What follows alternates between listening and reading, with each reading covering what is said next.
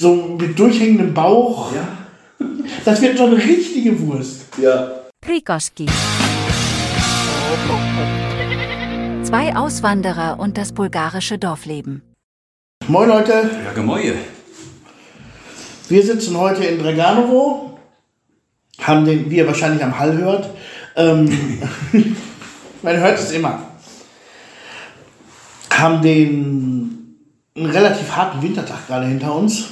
Ja, total heftig nochmal. Wie jeden Monat dieser eine Tag. Ja, aber wir hatten bis jetzt halt überhaupt keinen Schnee hier unten. Also Hier war zweimal so ein, bisschen, so ein bisschen Puderzucker, aber wirklich nichts Messbares, ein bisschen Ja. weiß. Dafür ist jetzt echt viel. Jetzt war mal, hatten wir so sieben, also sieben Zentimeter heute Morgen, als ich aufgestanden bin, das ist in der Nacht auf 10 gewesen sein. Ja. Aber es ist kühl. Wie kalt habt ihr hier? Minus 3, 4. Ja. Aber Ja. soll jetzt kälter werden. Also nächste Woche sagen sie bis minus 11. Hm? Bei uns waren minus 15 Oh ja, herzlichen. Glückwunsch. Hm? Ja, es hat immer ein bisschen mehr bei uns. Wir haben minus 5, minus 6 nachts. Und das ist gerade nächsten Samstag und ich bin nächsten Samstag mal wieder unterwegs. Wir fahren nach Schumann. Oh, was gibt denn da? Keine Ahnung, nee, ähm, Schumelsko. Ja, äh, ich habe das erste Mal eine Unterkunft über Air- Airbnb in Bulgarien gebucht. Dann sah recht vielversprechend aus, habe so ein bisschen rumgeguckt, wo man, wo man wohl hin könnte. Und eigentlich war der Plan, dass wir nach ähm, Belgradschik fahren, uns da die Festung mal angucken und alles. Aber ich habe gesagt, man ist sich so unsicher mit dem Wetter im Moment. Ja. Und dann bist du da und dann hast du einfach nur Regen und Scheißdach und hast auch keinen Bock drauf Nee. dann kann man das besser im Frühjahr verschieben. Und jetzt haben wir gesagt, fahren wir ein bisschen in der Nähe.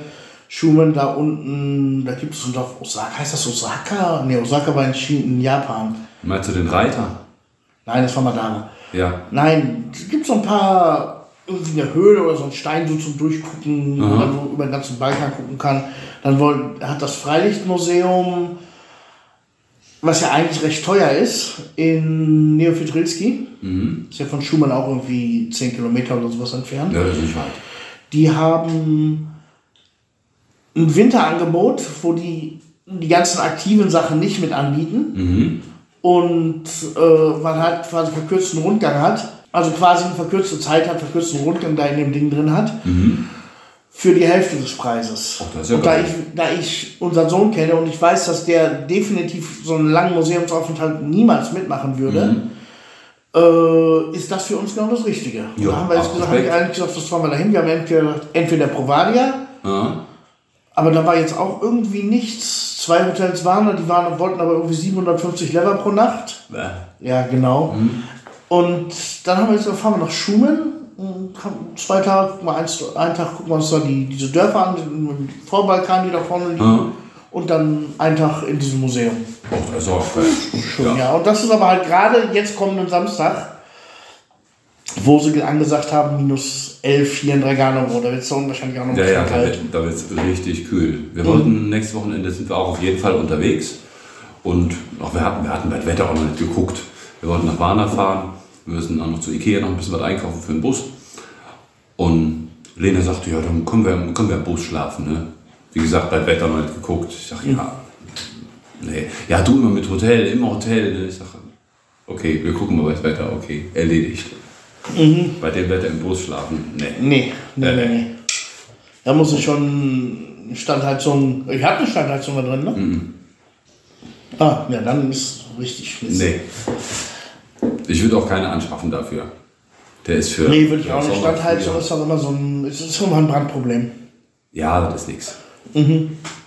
Ja, wollen wir sehen, da wollen wir mal runter, wollen uns das mal angucken. Da sind wir nächstes Wochenende wieder beide unterwegs irgendwo. Ja, so beide in der gleichen Richtung. Ja, Wahrscheinlich treffen wir uns dann unterwegs oder irgendwo. Ja, wer nicht, weiß, ja. nicht auszuschließen. Das Schwimmen von euch ist ja ein Katzensprung. Es sind auch anderthalb Stunden ungefähr. Wo fährst du lang? Nach der Grofichte fahre ich eine Stunde, nach 50 Minuten. Ja, aber du fährst nicht heute Ruhigste. Ja, aber Los Nizza dann hinten. Ja, ja, klar. Stunden musst du schon anderthalb Stunden. Von uns Also aus. anderthalb Stunden würde ich von uns aus rechnen. Ich fahre schon 20 Minuten nach Popovo. Ja gut, ich sage mal von Popovo aus jetzt. Ja, von Popovo eine Stunde. Mhm. Ja, ja. Bisschen drüber. Ja, das mag sein. Ich plane, wenn ich, nach, wenn ich zum Meer fahre, wenn ich nach Warna fahre, sage ich immer eine Stunde bis Popovo. Ja. Eine Stunde bis zur Autobahn, das ist ja dann Schumann. Genau. Und eine Stunde dann bis Warna. Drei Stunden bist du da. Also, ja, genau. ja, das passt dann. Ja, Ja, ja. Wir fahren ein bisschen über zwei. Dann passt das. Ja, ja. Auch am Bus hatte ich jetzt die, die Batterie mal reaktiviert. Ich habe so ein Ladegerät gekauft. Ich, großer Autobastler, ne, Batterie ausbauen geht. Und irgendwann hat es auch funktioniert, die Batterie ist geladen. Jetzt werde Okay. ich mal wieder aktivieren. Lena hat einen Kaufrausch gehabt. Wir wollen ja in Urlaub fahren. Wird aber dann auch erst Anfang März was werden. Und dafür brauchen wir noch ein paar Sachen. Deswegen müssen wir in Warner noch ein bisschen Schränkchen kaufen, damit die verbaut werden. Heute kam ein Campingklo. Die Für den Bus rein, oder ja, für- für, für in den Bus. Die Solaranlage ist unterwegs, so Solarpanels. Oh, geil. Ja, damit wir unsere Hausbatterie auch aufladen können. Und einen Kühlschrank haben wir noch gekauft. Also einen kleinen Kühlschrank Ja, so als, so als ein Schublade. Campingkühlschrank. Ähm, nicht so einen für einen Zigarettenanzünder, also eigentlich schon, aber jetzt nicht so ein ähm, mit einem Kompressor. So. Aha. Also was Besseres. Wir Okay. hatten vorher auch so eine, so eine, ja, so eine Kiste. Mhm, ja. Die taugen aber nichts. Die sind mal okay, wenn du mal zwei, drei Tage unterwegs bist Mhm. und die Kühlakkus irgendwo wieder aufladen kannst, dann sind die okay, aber Also diese mobilen, diese Kühltaschen mit äh, ein bisschen Elektronik drin. Genau. Ja, ja, nee, die taugen nichts. Aber ich kenne so auch diese, weiß ich nicht, lass die vielleicht 50 mal 70 sein. Mhm. So kleine, kleine Kühlschränke, auch eine Klappe vorne vor und zwei, drei Fächer. Oben sogar ein kleines Eisfach drin. ja, so Teile sind. Ja, geil. Ja. Geil. Mit dem fahre ich jetzt auch noch durch die Gegend. Den habe ich vor ein paar Tagen abgeholt, aber habe irgendwie vergessen, den auszuladen. Ah, ja, ja, das geht man. Ich habe zwei Monate mit meinem Winterreifen bin ich gefahren. Das ist auch geil, ne? Denk Ja. mal einfach nicht dran. Denkt man, ja, denkt man schon, jetzt mal Auto, guckt man hinten drauf und zieht die Winterreifen dann Ja, an. dann. Aber man braucht den Kofferraum halt nicht. Nee. Und ich habe gesagt, ja, nächste Woche ziehe ich die auf, nächste Woche ziehe ich die auf, nächste Woche ziehe ich die auf. Mhm. Und dann immer, wenn ich unterwegs war, ach ja, jetzt muss ich die Winterreifen aufziehen. Ja. Mhm. Du bist halt so nicht mehr draußen. Draußen wäre dann eher präsent. Ja. Wenn du mal eben zum Auto könntest, dann hast du das auch im Kopf. Oder wenn du dein Auto öfter siehst. Mhm. Ach, Auto. Ganz witzig, ich habe äh, die Zündkerzen gewechselt an unserem Golf. Das hat soweit ganz gut geklappt. Ich glaube, seit 1996, seit dem Baujahr, sind die nie gewechselt worden. Die waren so fest, habe ich mit Ryan zusammen gemacht. Der hat den Luftfilter zur Seite gedrückt. Ich habe die Kerzen rausgeholt. Bei dreien ging es ganz gut. Bei dem vierten kam ich mit meiner, ähm, mit dieser Nuss, kam ich nicht mehr bis unten dran. Zündkerzenschlüssel, ja. Ja, Zündkerzenschlüssel, 21er. Also nach Popovo in die Werkstatt. Ich wusste, da ist irgendwo ein deutscher Mitarbeiter, den wollte ich mal kennenlernen und auch mal fragen, ob die vielleicht an so US-Bussen rumbasteln. Naja, dann gefragt, deutscher Mitarbeiter, und der kam dann. Ja, grüß dich. Mhm. So, hast einen 21er Schlüssel, kannst du mir kurz leihen? Ich stehe hier vorne, nur kurz Zündkerze rausholen. Ja, klar, kein Problem. Und dann guckt er auch beim Auto, was ich da so mache. Ich sag, du sprichst ja super Deutsch. Ja, ja, ich habe gearbeitet in, in Reutlingen, zehn Jahre. Und irgendwie, da kam der Akzent schon so durch. Und wir waren dann soweit fertig. Und dann sagte er, kann ich mal gerade drehen lassen? so geil. Kannst du mal gerade drehen lassen? Ehrlich, ja, in Reutlingen, dann hast du den Akzent so angenommen. Ja, klar, natürlich. Das ist bei uns auch so, dass wir den Akzent von unserer Region annehmen oder reden wir einfach generell wie Kanaken für Bulgaren? Und natürlich nehmen wir dann, definitiv. Also, ähm, ich habe ja anfangs, so die ersten Zeit, die ich in Bulgarisch gelernt, gelernt habe, viel mit Familie. Familie kommt aus Russe. Und in Russe machen sie keinen wirklichen Unterschied zwischen E und I. Ah, Also so einen, einen richtig eingefleischten alten Opa aus Russe, der nennt seine Stadt auch Russi. ah. Und das kommt bei ganz vielen, äh, ganz vielen Sachen durch im Gespräch, wo ich dann hier, hier und da mal korrigiert werde. Wo mir dann gesagt wird, aber das heißt, äh, wird mit E gesprochen. Und auch beim Schreiben. Ja. Dann kommt dann die Rechtschreibprüfung im Handy. Oh, oh, oh, ups. Ach, das ist ja geil. Ja, dann nimmst du das. Also Bulgarien, es gibt Akzente, aber sie sind nicht so stark wie in Deutschland. Aber wenn du jetzt mit jemandem aus Blagoevgrad sprichst, der jetzt in Blagoevgrad Bulgarisch gelernt hat, der würde noch ein bisschen anders sprechen wie hier. Ja. Ich finde, dass die ja unten, klingt immer so, als wenn die einen französischen Akzent haben. Ja, Also findest Janas du? Cousine oder Janas Tante wohnt ja noch. Ich habe es erstmal ihre Cousine gefragt, ob sie irgendwie mal lange Zeit in Frankreich war. Ah. Oder in Italien. Ach, so hart? Ja. Das ist ja geil. Ja, und dann waren wir ja, ich habe ja letztes Mal schon erzählt, wir haben uns ja vorgenommen, jeden Monat irgendwo hinzufahren für, für mehr als einen Tag, also mit Übernachtung. Und wir waren jetzt in Travna. Das ist von hier ein Katzensprung, also könnte man eigentlich als Tagesreise hinfahren, bis irgendwie in zwei Stunden bis spätestens da. Ja. Aber wir haben halt mit dem Hotel übernachtet und hatten ein bisschen Pech mit dem Wetter. Also den ersten Tag war es übelst am Schütten, nachmittags. Konnten wir also nicht, nicht mehr viel machen, als im Hotel zu bleiben. Aber wir hatten ein richtig geiles Hotelzimmer. Es war wieder der gleiche, die gleiche Nummer wie damals, falls ihr euch erinnert, in, in Rodopen, als wir da waren, Hotel zu und keiner wir, ja, genau. Da war es genau das Gleiche. Wir waren beim Hotel, haben beim Hotel angerufen, ja, wir haben jetzt hier, ja, nee, das Hotel ist bis April zu. Habt ihr noch eine andere Nummer? Zweite Nummer angerufen, ja, das ist wieder ein Apartment untervermietet, aber richtig geil. Drei Schlafzimmer, drei Fernseher da Oh, drin. geil. Äh, alles super top modern, zwei Badezimmer. Das war schon schön. Aber wir waren nicht ganz allein im Hotel, also da waren auch ein paar mehr, auch so ein paar Leute, die da, glaube ich, drin gewohnt haben. War schon schön. Dann waren wir vorher in. Ist fast schon peinlich, dass wir seit 14 Jahren hier wohnen, aber noch nicht wirklich in der Adrianowski-Monastier waren. Warst du da schon mal? Nee, wo ist die denn? Von Tanovo aus eine Stunde nach Süden, Richtung Gaboro. Aber es ist nicht, das ist nicht wirklich eine Monastir ist ja ein Kloster, das ist nicht wirklich ein Kloster, sondern eher auch, also Kloster ist natürlich auch da, aber es ist auch schon so ein touristischer Hotspot mit jede Menge Natur drumherum, Felsen im Gebirge. Also das war sehr schön, da hatten wir morgens auch noch richtig schönes Wetter und da waren wir da auch noch mal wieder in der Höhle. Oh, Die Höhle ist Bestera, Bestera ist Höhle. Bachukiro, aber super geil gemacht. Also die ganze Höhle mit irgendwie LED-Schlangen ausgeleuchtet. Die Fledermäuse hingen an dem Spaziergang. Ich habe eine Fledermaus gestreichelt. Echt? Das hat sie überhaupt nicht gejuckt. oh cool. Also das war, war super schön. Es war jetzt natürlich auch wieder Winter. Klar, natürlich, wenn du im Winter fährst, siehst du nicht so viel wie im Sommer. Es gibt in der Höhle noch einen großen Rundweg. Der war aber geschlossen. Der ist auch nur mit Führer erlaubt. Ah ja. So gefährlich, ne? Ja, habe ich auch gesagt, es geht nicht. Der Führer ist... Nein, nein. Nein, nein.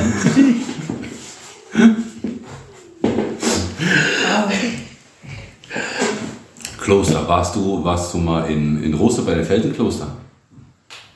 Ganz kurz, irgendwie für, für, für eine halbe Stunde so durchgefahren. Ah. Also es ist definitiv Ja, ja. nochmal wert, sich das näher anzugucken. Das ist geil, das geht ordentlich in die Waden. Gibt ganz viel zu gucken, wenn man das eigentliche Kloster mal gesehen hat. Das sind, ach, keine Ahnung, 30 Quadratmeter in zwei Räumen oder was. Ist halt uralt. 14. Jahrhundert oder sowas. Ist verdammt alt. Das eigentliche Kloster ist schon interessant. Da oben spricht, äh, ist auch so ein, so ein Führer. Der kann einem dann noch so ein paar Sachen zu erzählen in allen möglichen Sprachen, die du dir wünschst. Aber danach der Wanderweg. Du kannst noch weiter hochgehen. Raus aus diesen Felsen raus, oben über die Felsen klettern. So ein paar Geländer stehen dann noch rum. Richtig auf Sicherheit achtet hier hm, nicht so wirklich jemand. Da oben dann spazieren. Die Kinder würde ich da beide an die Leine nehmen. Mit Hund auch eher vergessen. Aber da oben hat man einen richtig geilen Ausblick über alle möglichen Täler. Vor Ivanovo hast du ja noch einen anderen, eine mittelalterliche Festung, Tschir, äh, nicht Tschir, Tschirven. Warst du da mal? Nee, Da war ich mal. Das ist so 10 Kilometer vor Ivanovo, Aha. auch in Russlands Lom. So ein bisschen wie Zarewitz da oben. Und das ist Aha. auch schön, weil das Dorf, das ist so ein Dorf, das ist komplett. Hast du um das ganze Dorf hast du eine Felswand, Aha. die irgendwie 50 Meter hoch geht. Und unten drunter hast du dann die Häuser. Gehst dann auch so eine Geil. edellange Treppe hoch oben auf die Festung. Schon schön. Und das ist direkt bei, bei Ivanovo. Ach, das ist ja stark. Das ist auch in allen Reiseführern, die ich hier so rumliegen habe, und das sind, weiß Gott, nicht wenig, ähm, immer als gemeinsamer Ausflug. Cherben heißt die. Chelven, da? Cool.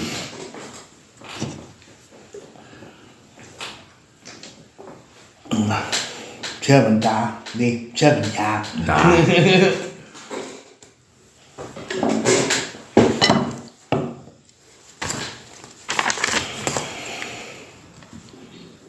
27 Folgen die ersten Notizen, ich fasse nicht. Ja, ich habe mal Notizen gemacht, man glaubt es nicht. Ich hatte aber vielleicht einfach nur daran, dass ich jetzt eine Stunde noch Freizeit hatte und nicht wirklich wusste, was zu tun habe. Mhm.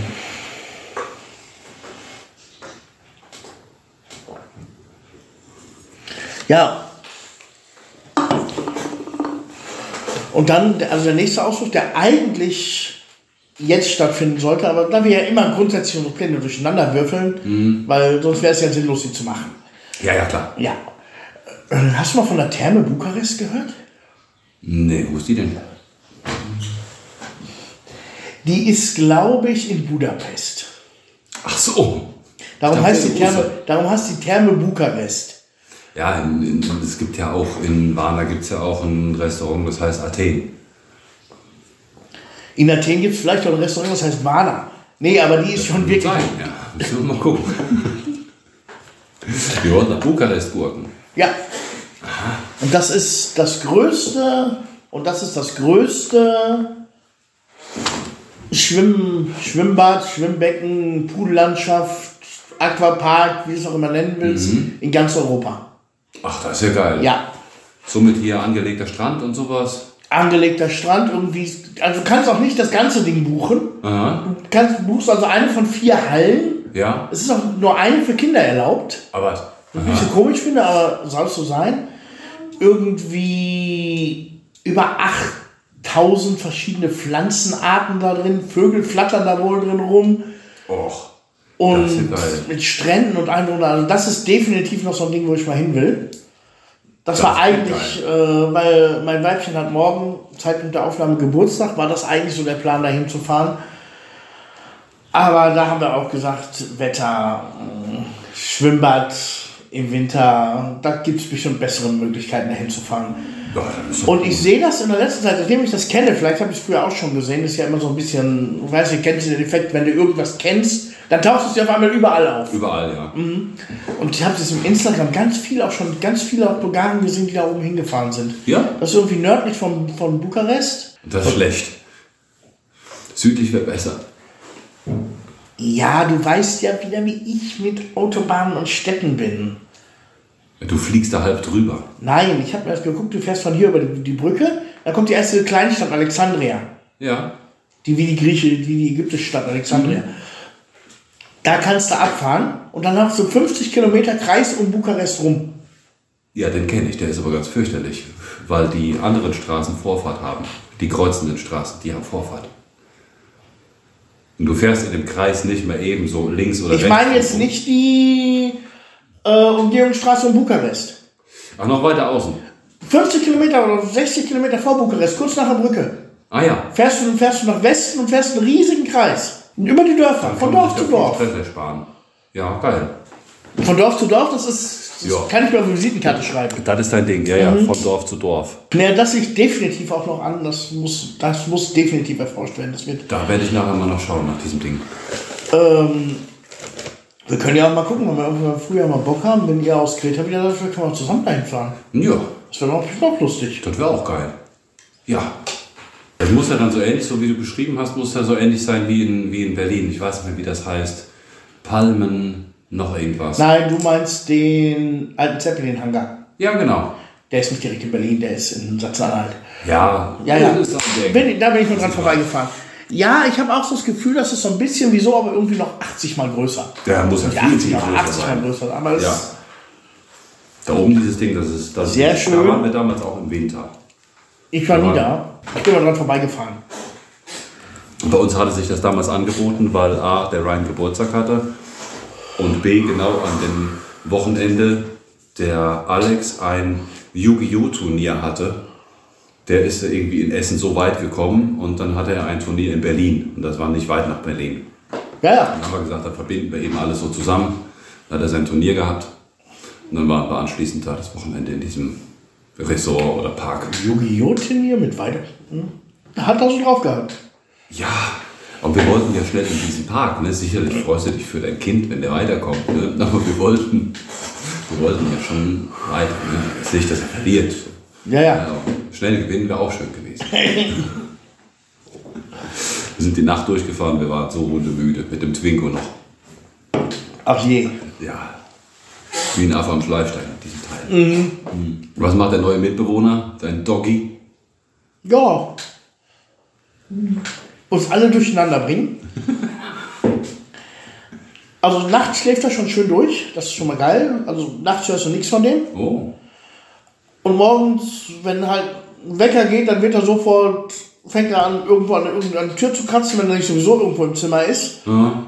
Und dann muss er einmal gestreichelt werden, rausgelassen werden. Und dann, wenn ich die Tür zumache, wieder reingelassen werden zu wollen oder wieder raus zu wollen. ja, ja, klar. Ja, aber ansonsten super geil. Mega Macht schon geil. Spaß, ja, ja. Hat jetzt auch, hat also erfolgreich protesti- protestiert, dass er jetzt in der Wohnung bleiben darf. Ja, doch. Ja, ja, der ist. Jetzt, wo, ich wohne jetzt hier zu, äh, zu Untermiete mit drei Katzen und einem Hund. Ja, ja. Wo ich sagen muss, die Katzen, die bemerkst du gar nicht. Die fallen gar nicht mehr auf. Die, dann, die, die sitzen den ganzen Tag, die schlafen sowieso. Mhm, die pennen. Dann gehen sie von einem Platz zum anderen. Die eine Katze, die hat sich mit dem Hundi so ein bisschen angefreundet, die ist sich den ganzen Tag äh, wie ein Wollknäuel durch die Wohnung am, am Kugeln. Ja, geil. Ja, ist bei unseren auch. Bei unseren war das am Anfang auch so. Jetzt mittlerweile ist es gefährlich, weil die Kleine so schnell wächst. Da habe ich mal Angst, der, äh, der Hund macht die Katze tot. Und manchmal echt gefährlich. Sieht schon fies aus, weil der Kater, der ist eben auch so klein.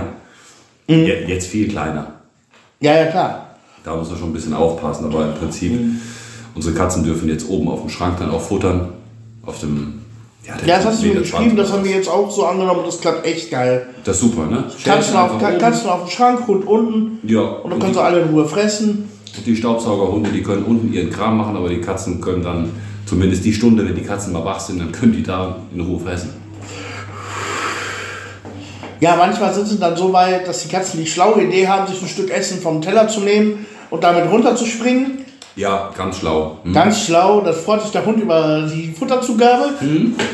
Aber dann, das müssen sie auch selber lernen. Also irgendwo hört es dann auch auf. Ja, da kannst du auch nicht mehr nur beisitzen. Ja, ist so, natürlich. Ja, beim Hund muss ja sowieso, also ich mache das so, ich gebe dem Hund sein Fressen. Ich gehe mir die Jacke anziehen und dann muss er schon sofort raus. Ja, ja, da muss Weil äh, ansonsten wird aus der Wurst, die in die Wurst reingeht, kommt nämlich noch eine Wurst wieder raus.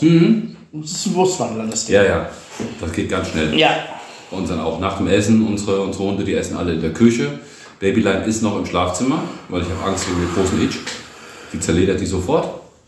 Wenn der Itch ein bisschen länger noch braucht, die kleine staubsaugermäßig alles rein.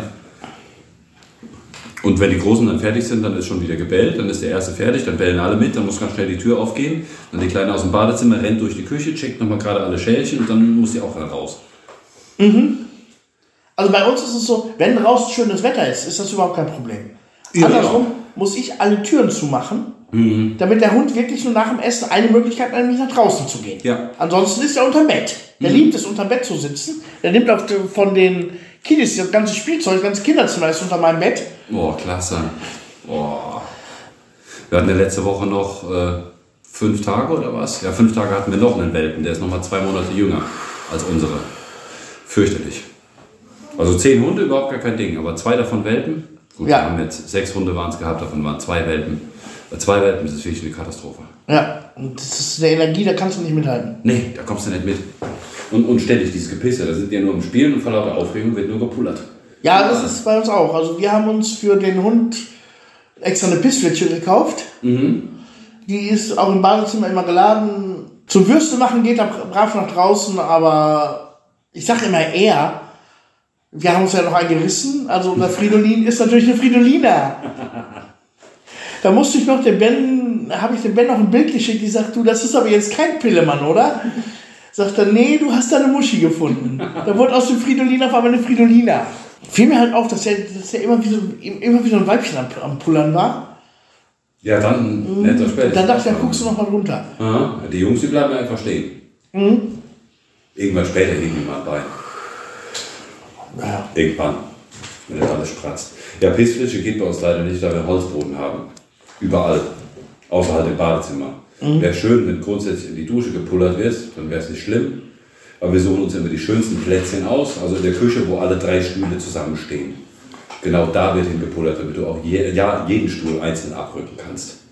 ja, super. Geil. Wir verbrauchen mehr, wir geben mehr Kohle aus für, ähm, für Putzmittel und Zeug, anstatt wie für Futter. Und die kriegt verdammt viel zu futtern. Ja, das glaube ich, ja. Das ist bei uns, auch, bei uns auch nicht anders. Ja, irgendwann, also im April, dann können wir auch die Türen dann wieder offen. Ja, es ist auch die Jahreszeit, das habe ich auch gesagt. Du, das ist, ähm, unser ist, wenn schönes Wetter ist, dann bleibt er auch mal eine Stunde draußen. Und Ja, ja. später bleibt die Tür einfach offen. Ja. Dann, Und ich finde das- dann, dann gehen die auch dann, dann raus, dann wollen die auch Ja. raus mit der Zeit. Aber jetzt ist so die schlechteste Jahreszeit, um einen Welpen Mhm. zu haben. Dann sind wir alle gut dabei. Das wird nicht mehr lange dauern. Unser wird äh, wahrscheinlich sehr, sehr groß werden. Man kann, ich habe so ein bisschen Rasseforschung mal nachgeguckt. Und kennst du Wolfskrallen bei dem Hund? Das ist hinten der Daumen. Die, die fünfte Kralle, die die hinten an den Beinen haben, an den Läufen. Unsere vier, die haben das alle nicht. Der kurze, der hat den, und zwar nicht eine Wolfskralle, sondern zwei. Es gibt ein paar Rassen, die haben eine Wolfskralle, sie hat zwei auf jeder Seite. Und da gibt es nicht mehr so viele Rassen, die da in Frage kommen. Also auf jeden Fall ist dieser Mix drin. Da gibt es sowas ganz Haariges aus Frankreich und dann gibt es eine Sorte, das passt ziemlich genau, auch vom Wesen, das ist ein Beaucheron. Französischer, ja, so eine Art Herdenhund. 50 Kilo ausgewachsen. Ja, herzlichen Glückwunsch. Also wenn man dann in zwei Monaten den nächsten Podcast hier in Regale macht, kommt Ben auf den Hund geritten. Dann komme ich auf den Hund. Dann macht er so ein Geschirr drauf, eine Satteltasche. Ja, das wird lustig. Also den musst Das dann wird lustig. Also das kann, das muss groß werden. Es sei denn, der Vater war irgendwie ein, ein Dackel oder ein Zwerg. Man sieht ja jetzt schon, dass das groß wird. Ja. Das ist, na gut, Ja, dann ist das halt so. ist vielleicht Dann kann die Itchy auch mal ein paar Minderwertigkeitskomplexe kriegen. ja genau, wird wahrscheinlich auch vielleicht der Grund gewesen sein, warum sie ausgesetzt wurde. Weil sich die Besitzer gedacht haben, jetzt noch so zwei Pferde. Hm. ja gut, Ja, ist ein Hund. ist so. Ja, das ist halt nur mehr zum Kuscheln. Ja, ja, das ist, eine, ist eine kuschelige. Heute Morgen hat die sich wieder im Bett eingekuschelt. Die darf, die darf ins Bett, so zwischen uns, da kuschelt die sich ein, wenn die, wenn die Fresse unter der Decke ist, aber es ist der komplette Hund.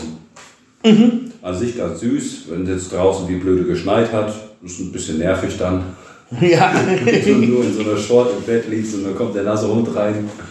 Naja, Ja, oder schafft es noch nicht, auf, aufs Bett zu springen. wir sind die Beine noch zu kurz, ne? Und das Bett noch zu hoch. Ja, ja. Also ich habe ich hab das Gefühl, ich kenne ja seine Mutter, die ist auch so, hat irgendwie 20 Zentimeter Beine, aber der ganze Hund ist irgendwie 60, 70 Zentimeter lang. Auch der Bauch ist so durchhängend. Und ich sehe so, unser, der fängt auch so langsam an, so mit durchhängendem Bauch. Ja. Das wird so eine richtige Wurst. Ja. Ja, dann ist Februar. Und langsam, sicher blüht es wieder, ne? Also in der Stadtmitte. Ein bisschen. In der Stadtmitte fangen so langsam an, die Martinitzig-Stände aufzublühen.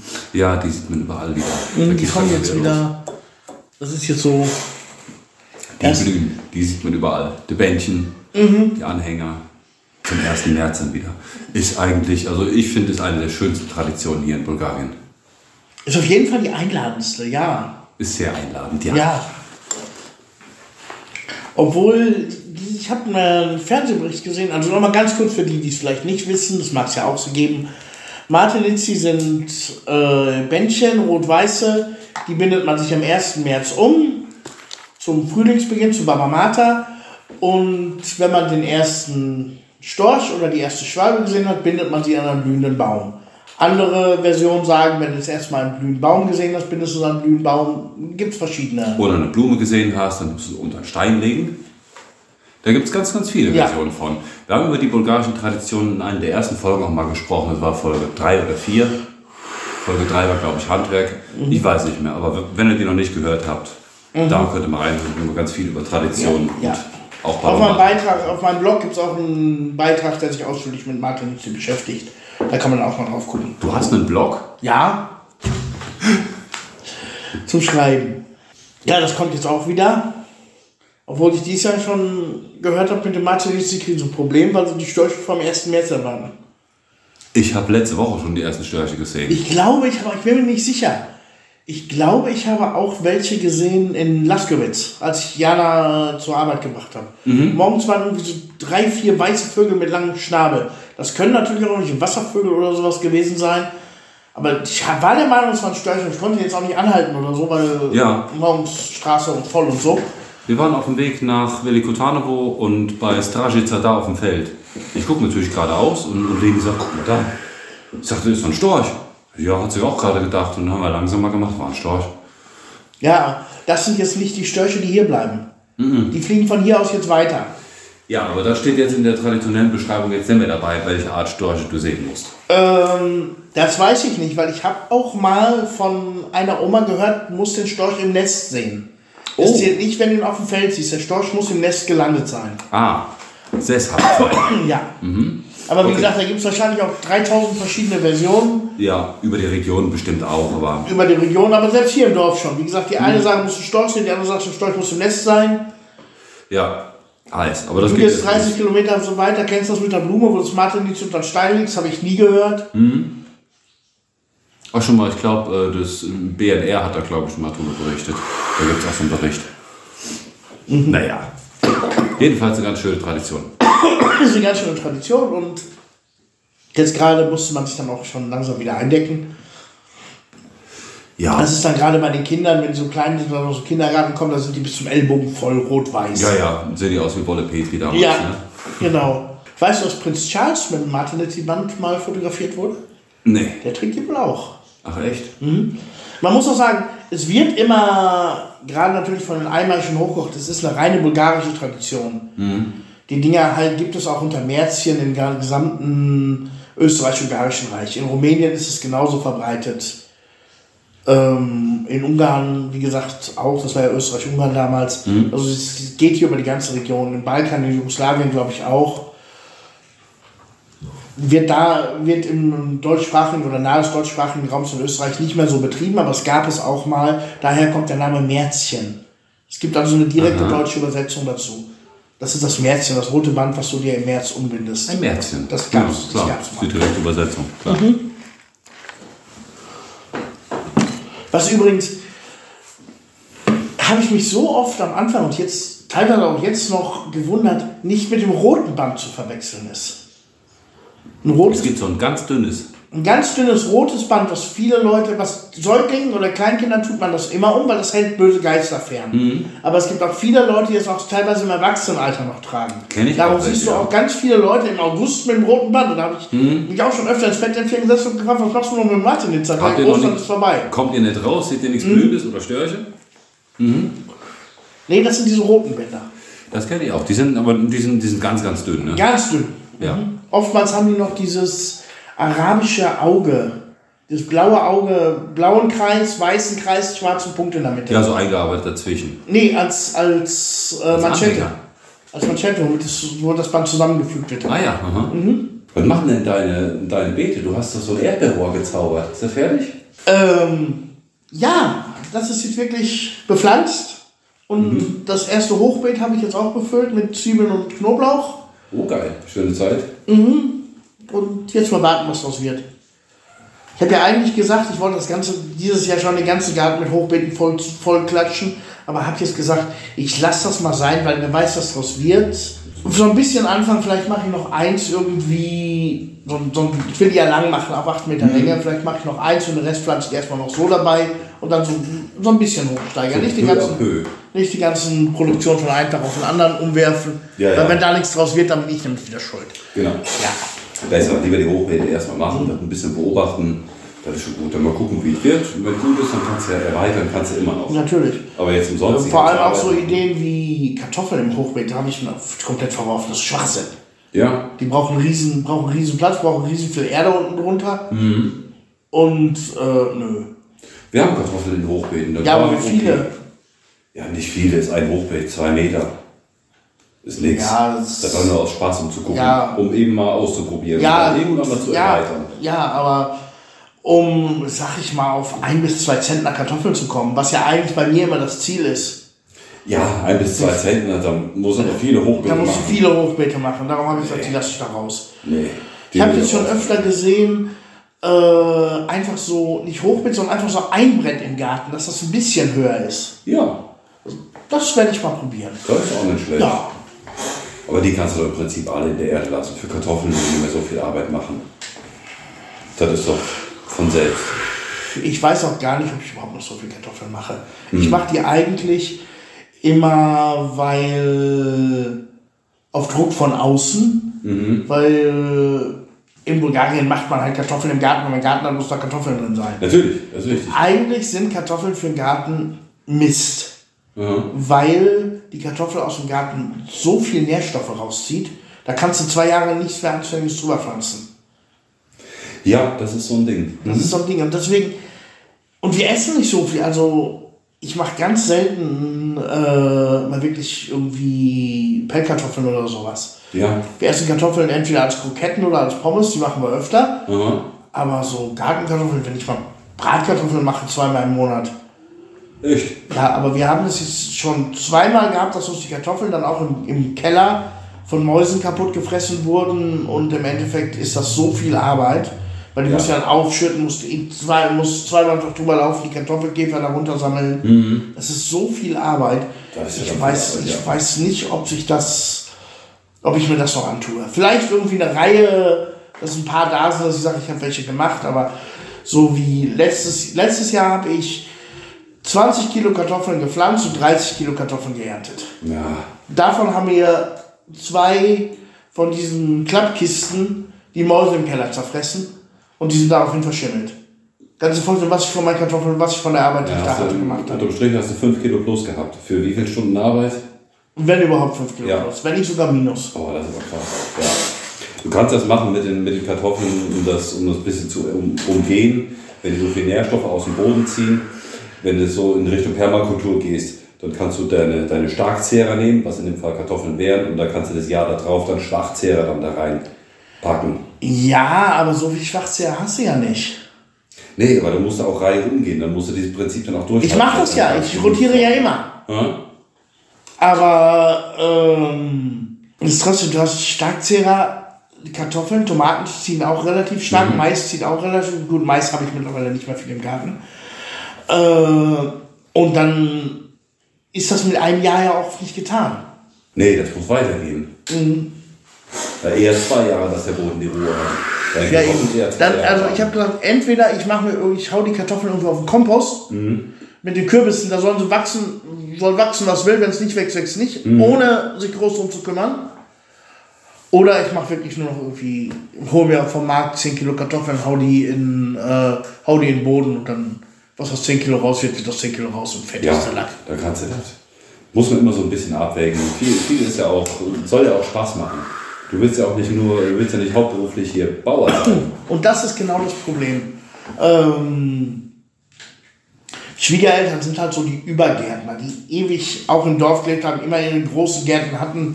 Äh, ich kenne das noch von Schwiegeroma, wo die hier war, das eine Mal, uns tierisch angemacht, dass wir draußen eine Wiese haben, was man da alles hinpflanzen kann. Ja klar.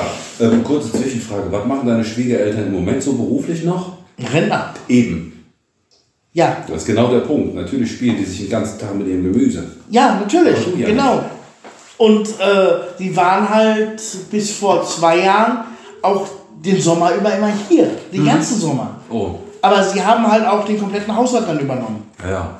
Schwiegervater hat man gesagt, euer Garten ist meiner, aber was äh, rausproduziert wird, die Ergebnisse, sind eure.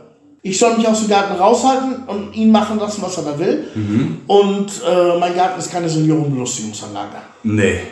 Deswegen habe ich jetzt gesagt, ich möchte lieber selber ein bisschen was machen. Deswegen fing ich auch mit den Hochbeeten und solchen Sachen an. Alles Dinge, die er nicht versteht, dann weiß er letztlich mal die Finger davon. Ja, aber wenn du mal so unterm Strich überlegst, ich habe jetzt gerade Bauer angesprochen, dann hast du ja noch einen Job. Du hast die Firma, du machst ähm, Internetgeschichten, dann ähm, Ich mache ja nicht mehr so viel. Muss man ganz Ja, gut, sagen. aber wenn du mal so, wenn du mal so runterbrichst, wie viele Berufe in Anführungsstrichen du so einen Tag über ausführst, dann bist du nur irgendwann am Kochen, du hast kleine Kinder, Ja, Kinderpflege, ich, ich, Haus, meine Hauptberuf ist Hausfrau. ja, Hausfrau und dann halt so ein bisschen Werbung zwischendurch noch. Genau. kennt man. Dann machst du irgendwann am Holz rum, du hast letztens an der Wasserleitung rumgemacht, Ja, du machst ja immer irgendwie was. ir- irgendwas ist immer zu tun, Ja. genau. Irgendwann immer. Es sind ja so viele, wie gesagt, in Anführungsstrichen Berufe. Du hast ja all Mögliches zu tun. Ja, Und sich da was in die Richtung, wo ich will, da jetzt noch was, was extra dir noch irgendwie aufzuladen. So jetzt ähm, diese Gartenspielerei.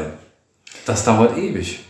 Ja, ich will mal sagen, es ist schön, wenn es, wenn es läuft, aber es darf keinen Stress machen. Ich muss doch keinen zusätzlichen Ja. Stress im Garten haben. Nee, brauchst du nicht. Dann kannst du dir auch eine, äh, eine Schafherde hier noch organisieren. Oder eine zweite Frau, was ja noch schlimmer wäre.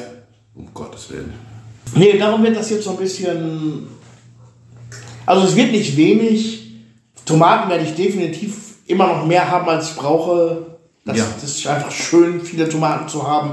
Aber ich will mir den Stress da so ein bisschen rausnehmen. Außerdem habe ich jetzt auch schon uns schon zu meiner Frau gesagt, diese ganzen ausgedachten Stichtage so, du musst bis 1.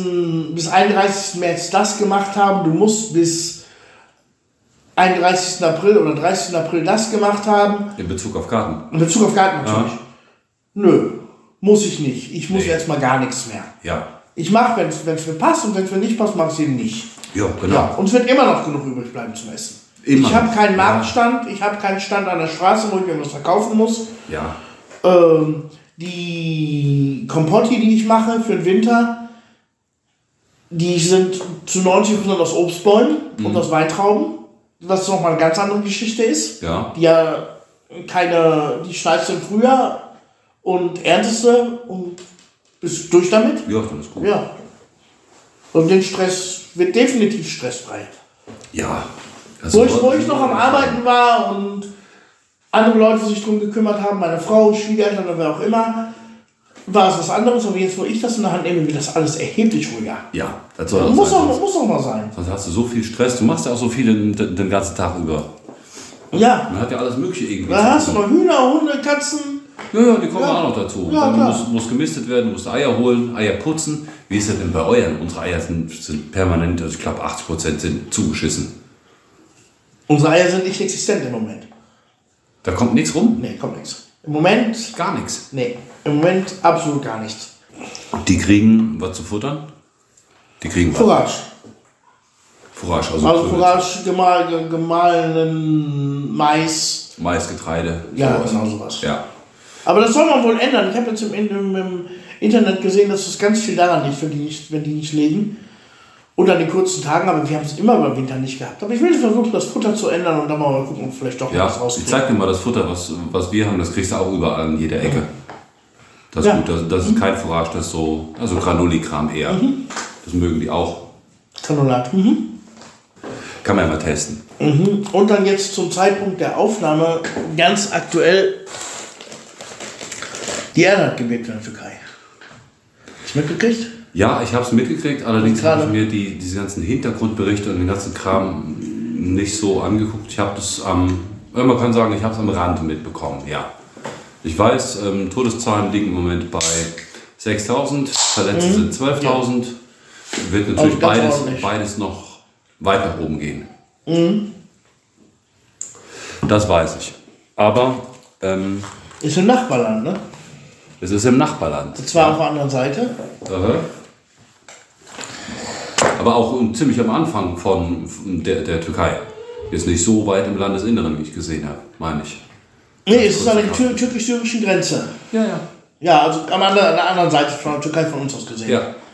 Aber lässt natürlich doch zweimal nochmal. doch, doch, andere Seite Richtung Syrien. So, so weit- so ja, ja, ja, also die Hälfte der Opfer sind Syrer. Ah, okay. Es ist in der syrisch-türkischen Grenze, direkte Grenzstadt. Ah, ja, okay. Mhm. Das wusste ich auch noch nicht.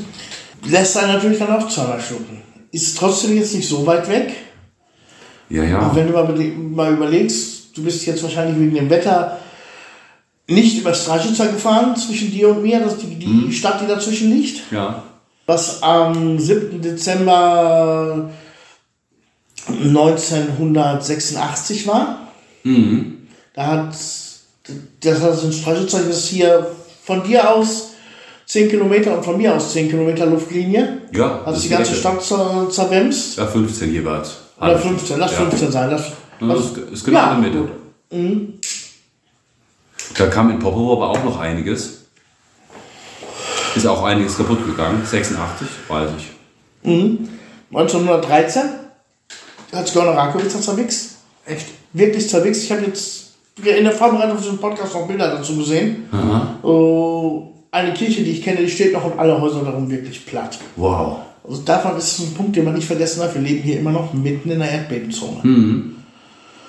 Und äh, man hört ja immer, dass erwartet wird in Istanbul noch was Großes, weil da genau zwei tektonische Platten eine riesen Spannung haben. Ja, das stimmt.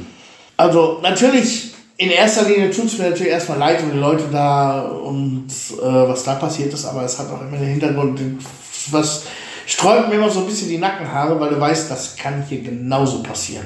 Ja, das kann es, aber ähm, deswegen habe ich auch nicht so viel ähm, jetzt in den Nachrichten geguckt.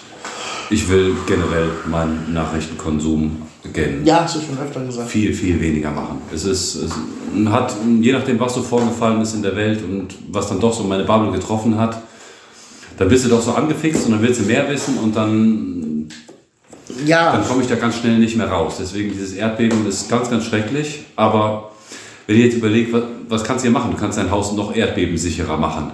Ja, und dann lassen wir so ein Erdbeben hier hinkommen. Ja. Das ist bei mir viel zu viel Angst. Nein, Angst habe ich doch mal nicht. Also jetzt wirklich Angst nicht, nur es zieht das das einfach mal, wie soll ich sagen, im Vergleich jetzt mit dem Leben in Deutschland.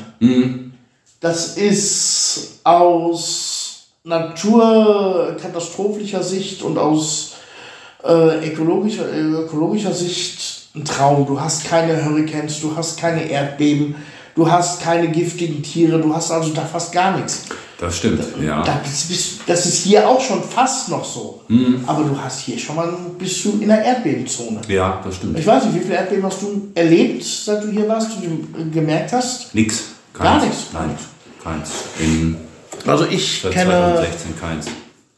ähm, das eins, das war, das muss vor 2016 gewesen sein, weil ich weiß, ich habe noch in diesem Zimmer mein Büro gehabt. Der Schrank, der jetzt hinter mir steht, der stand jetzt da, wo du gerade sitzt.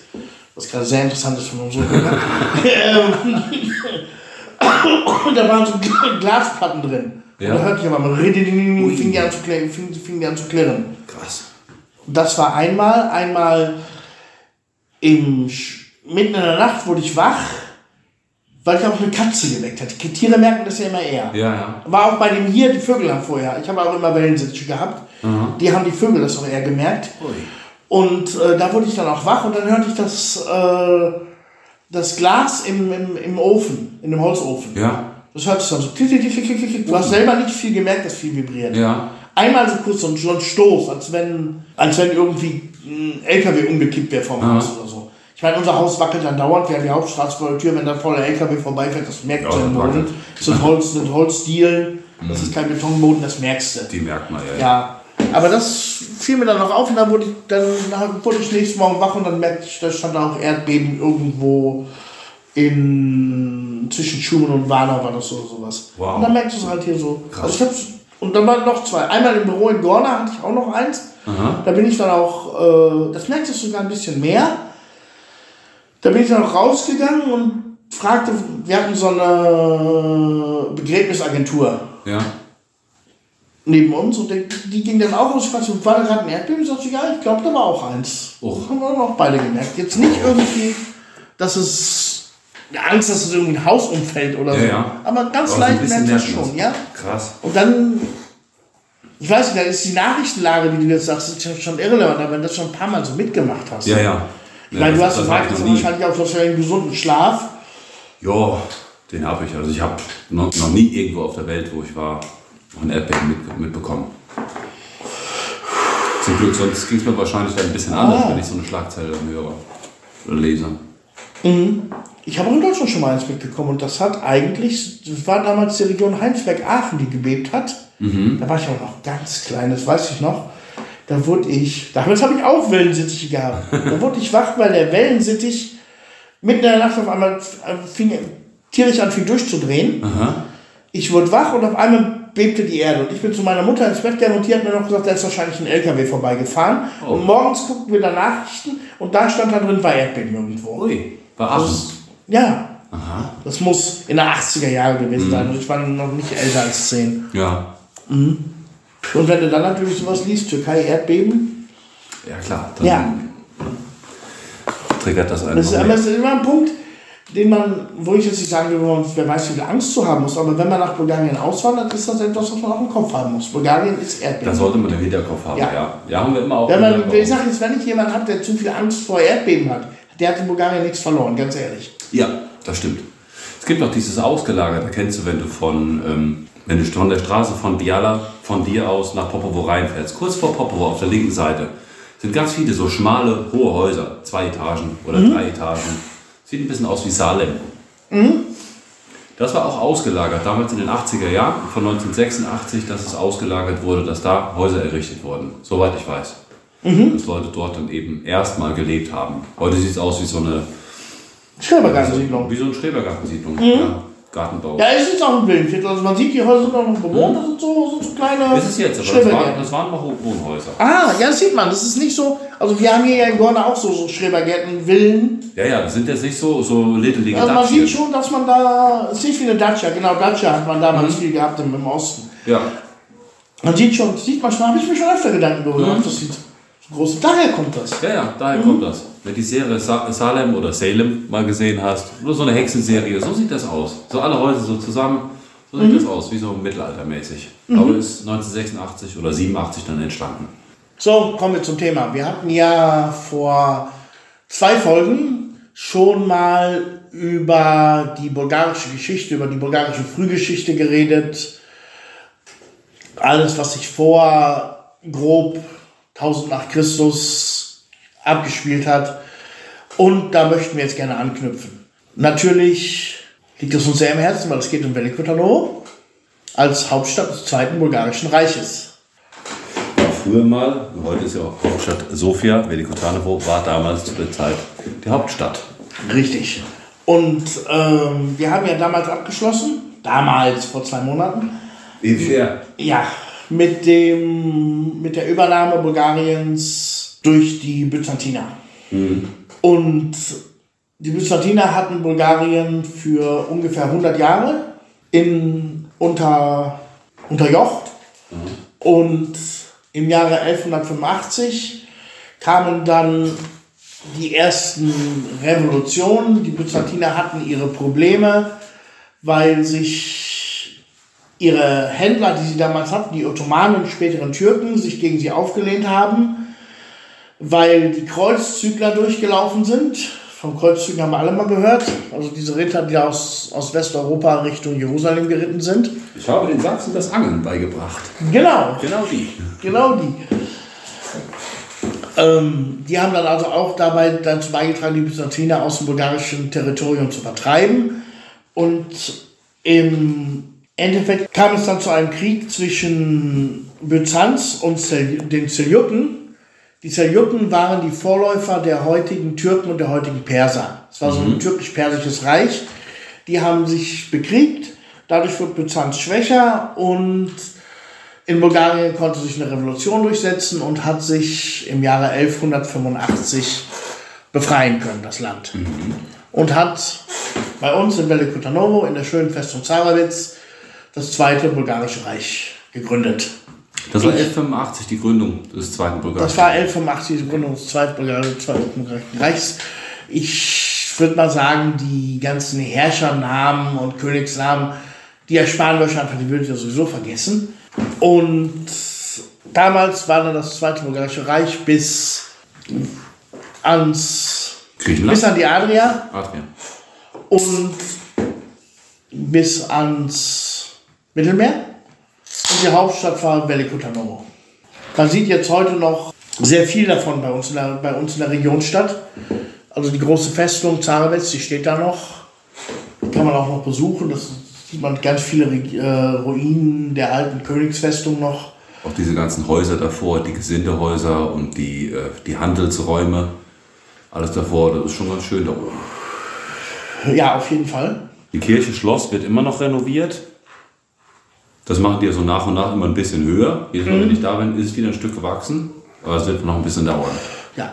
Aber man kann da drin klettern. Also Absperrungen sind da nicht. Ganz normal zur Öffnungszeit kannst du dich durch das Schloss da bewegen. Ja, Das ist ein überall. bisschen gruselig.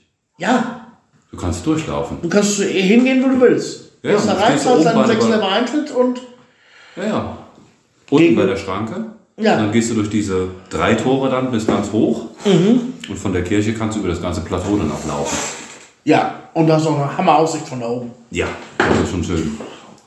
Und gegenüber, ich war selber noch nicht da, haben sie ja diesen alten Fürstensitz, Trapezitzer, den haben sie jetzt auch angefangen zu renovieren. Der ist auf der, auf der anderen Seite. Auf der anderen Seite, beziehungsweise den haben sie lange renoviert, der ist jetzt auch offen für Besucher. Ach, ehrlich? Ja. Das ist ja schön. Seit wann das denn? Seitdem du in Bulgarien bist, bestimmt. Ach, echt? Ja. Ist mir noch nie aufgefallen. Wir waren nur Zaharitz. Das ist du fährst nicht so viel Zug in Bulgarien, ne? Nee. Bist du schon mal Eisenbahn gefahren? Ja, Ah, okay. ein paar? Mal schon. Echt? Ja. Wir sind nach Varna mal gefahren. Ich glaube, nach Sofia sind wir auch mal gefahren. Nach Varna auf jeden Fall. In, es gibt in Velikot Hannover den Bahnhof Trapezica. Wenn du von Velikot Hannover Zug nach Russe fährst, ist das der erste Bahnhof. Ja. Und da unten führt so eine Glaskapsel, die fährt dich hoch bis auf die Festung. Ah, was? Aha. Und dann kannst du da oben mittlerweile auch rumstolzieren. Das- Oh, das ist ja gut. Ich denke, das seit 2018, also nicht ganz. Also Aber die ich denke Glaskapseln so- habe ich bestimmt mal gesehen. Die siehst du auch, wenn du von Norden nach Hannover reinfährst. Ja. Fährst du direkt in die Hauptstraße, wird auch direkt run- runter durch. Ja, dann habe ich ihn mal gesehen. Bestimmt. Ja, und dann hat Bulgarien da ist gewachsen und gedeiht bis 1993. Da haben sich dann die Türken, die die Händler im Byzantinischen Reich waren, sich gegen ihr eigenes Reich aufgelehnt und haben Byzanz überworfen. Und dann wurden dann zum Ottomanischen Reich, Osmanischen Reich, wie wir sagen. 1393 wurde Willi Nein, getraut. 1393 waren, das war noch früher. Und 1393 ist dieses türkische Reich dann weiter größer geworden. Irgendwann, wir kennen alle den Ausspruch, die Türken standen vor Wien, haben also ganz Osteuropa unterjocht, Südosteuropa. Und 1393 ist Velikot Hannover als Hauptstadt gefallen. Ja. Es gab noch bis 1435 die letzte bulgarische Siedlung war Sosopol. Die ist, also, die ist dann gefallen und dann war Bulgarien auch unter türkischer Herrschaft. Und das war die letzte Siedlung, die, Das die noch rein bulgarisch war, obwohl es eigentlich schon, obwohl die Osmanen eigentlich schon überall im Land waren, obwohl es schon osmanisch war. Mhm. Und die, dieses kleine, so ein kleines Dorf oder was gewesen sein war. Ja, Sopol war damals ein kleines Bücherdorf, natürlich. So Sopol selber war das. Ja, ja. Ah ja, okay. Und dann war Bulgarien erstmal 500 Jahre unterjocht. Und zwar unter den schlimmsten Bedingungen, die sich vorstellen kann.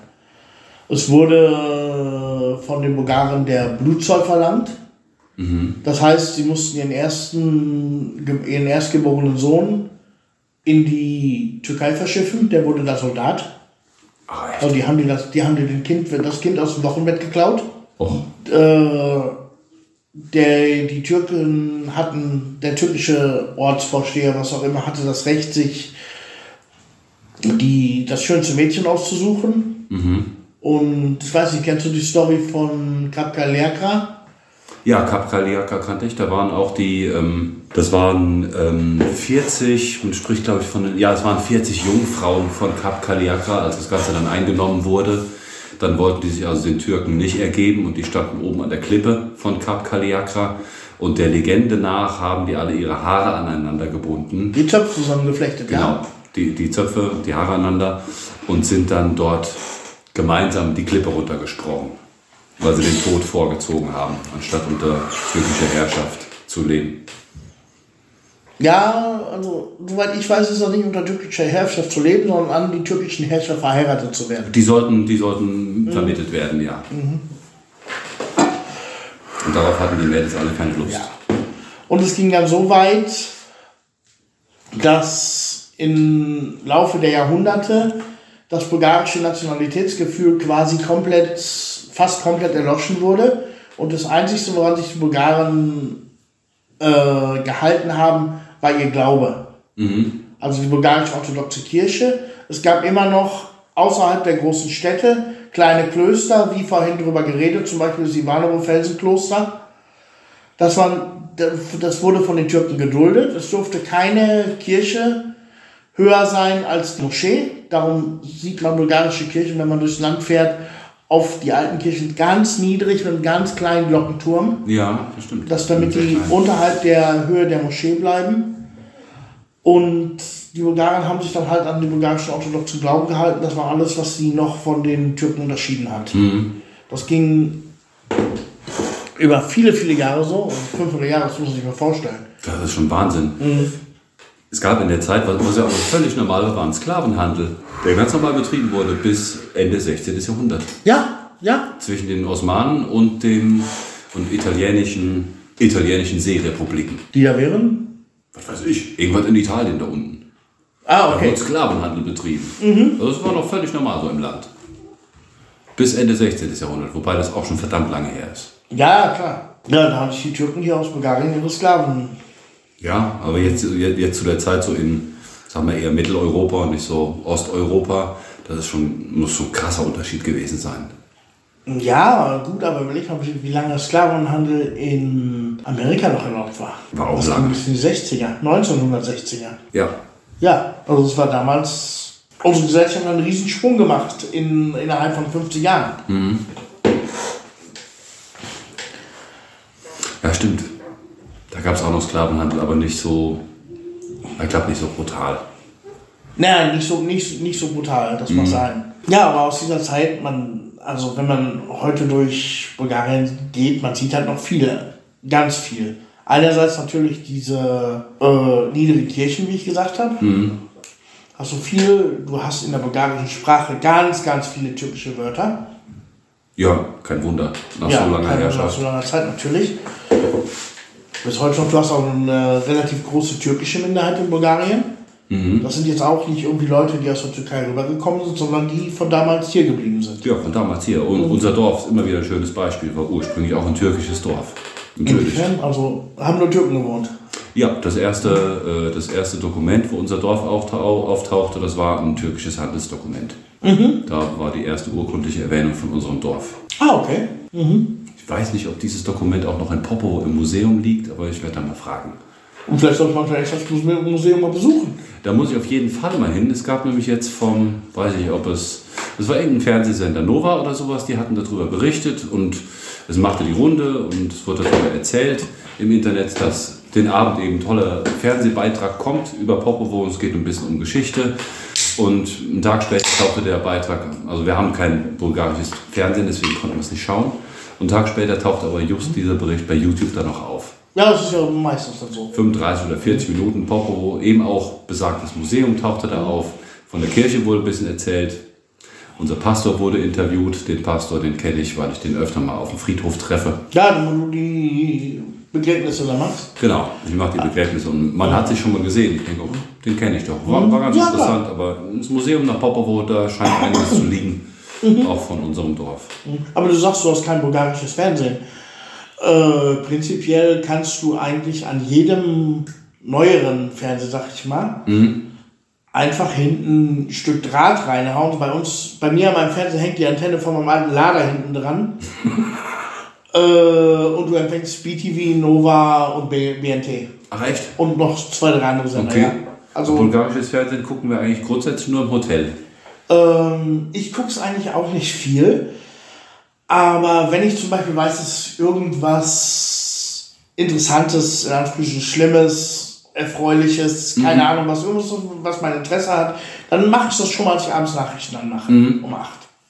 Um mal kurz reinzugucken. Und Das wäre ist- jetzt sowas ist- gewesen. Es ist jetzt nicht, dass du da irgendwie Satellitenschüssel brauchst, DVB-T, hängst eine Antenne dran, Decoder hat dein Fernseher. Ja. Habe ich gesehen, der hat mit Sicherheit einen Decoder da hinten drin Bestimmt. kannst du rostigen, ihr seid nicht niedrig, ihr seid relativ hochgelegen, da kannst du rostigen Nagel hinten reinstecken und kannst Fernsehen gucken. Echt? Ja.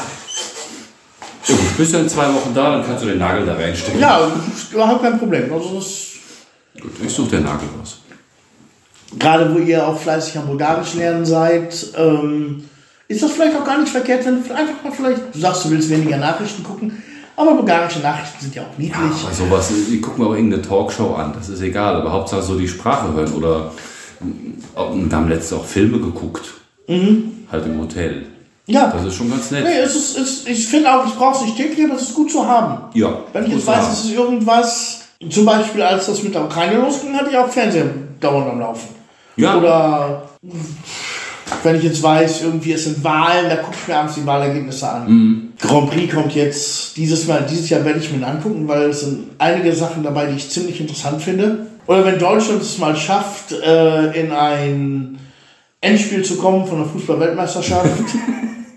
Nein, komm, wir brauchen jetzt nicht über Science Fiction reden. Kommen wir zurück zur bulgarischen Unterjochung durch die Türken.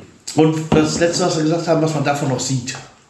Also du hast einmal die Kirchen und die Sachen in der Sprache, aber ich finde, du kennst die Bulgaren auch, du hast auch viel Kontakt mit Bulgaren und die sind alle irgendwie patriotisch bis hin zu nationalistisch, würde ich sagen. Absolut. Absolut und sehr, sehr stolz. sehr, sehr, sehr, sehr großen Nationalstolz, ähm, den man in Deutschland schon fast als fragwürdig bezeichnen würde. Das wäre, also in Bezug auf Deutschland wäre sowas eher fragwürdig, absolut. Ja. Und alle haben irgendwie, also jedes zweite Auto hat einen Wasilewski-Aufkleber, alle haben ihre, ihre Tattoos oder irgendwelche T-Shirts, sei es mit Bulgarien-Flaggen oder, oder mit irgendwelchen Revoluzern drauf. Ja. Oder Leute, die es versucht haben und letztendlich umgebracht wurden. Das ist schon sehr, sehr verbreitet hier. In Deutschland würde man es fragwürdig nennen, ja. Ja, was auch okay ist. Ja, ist Ja. okay. Ja, aber es war halt auch eine verdammt schlimme Zeit damals. Also, und es ist ja auch gar nicht so lange her. Ne? Das Ganze ging dann bis 1876 kamen die ersten Revolutionen re- oder Widerstandsbewegungen und um den Widerstandskreis des bulgarischen Nationalhelden Wassilewski. 1873 äh, erst verhaftet und danach hingerichtet. Oh, was 73? Januar, Februar, war 73 Jahre. Ja, ja.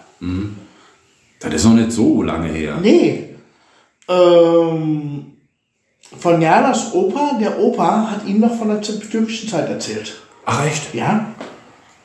Weißt du eigentlich, wo du sagst, äh, Wassilewski, dass ich die erste offizielle Übersetzung von Christo Botevs Gedicht über Wassilewskis Hinrichtung, dass ich die gemacht habe, dass ich damit ganz, ganz viel Applaus von ganz, ganz vielen Bulgaren, von bestimmt über 1000 Bulgaren gekriegt Ach, das ist ja schön. Nee, das wusste ich noch nicht. Mhm. Das ist ja klasse. Und ich, das war das erste, was ich jemals in meinem Leben überhaupt übersetzt habe. Ja? Ja, aber das ist ja so, das ist ja der bulgarische Heldenepos, ne? Ich merke das ganz viel, wenn ich mit Bulgaren heute rede. So diese Zeit, Wassilewski, Christo Botev, dieser Widerstandsblase, die äh, damals 73 angefangen, 1873 den Widerstand vorangetrieben hat. Das waren die echten Bulgaren, so müssen wir wieder werden. Das Ja, waren ja. noch Mhm. ganz viele. So wären sie ganz gerne wieder, aber oftmals So wären sie ganz gerne wieder, ja. Ja. Aber Große Fresse, nichts dahinter, will ich jetzt nicht sagen, aber es geht so eher in die Richtung meine Denkweise als Ausländer hier.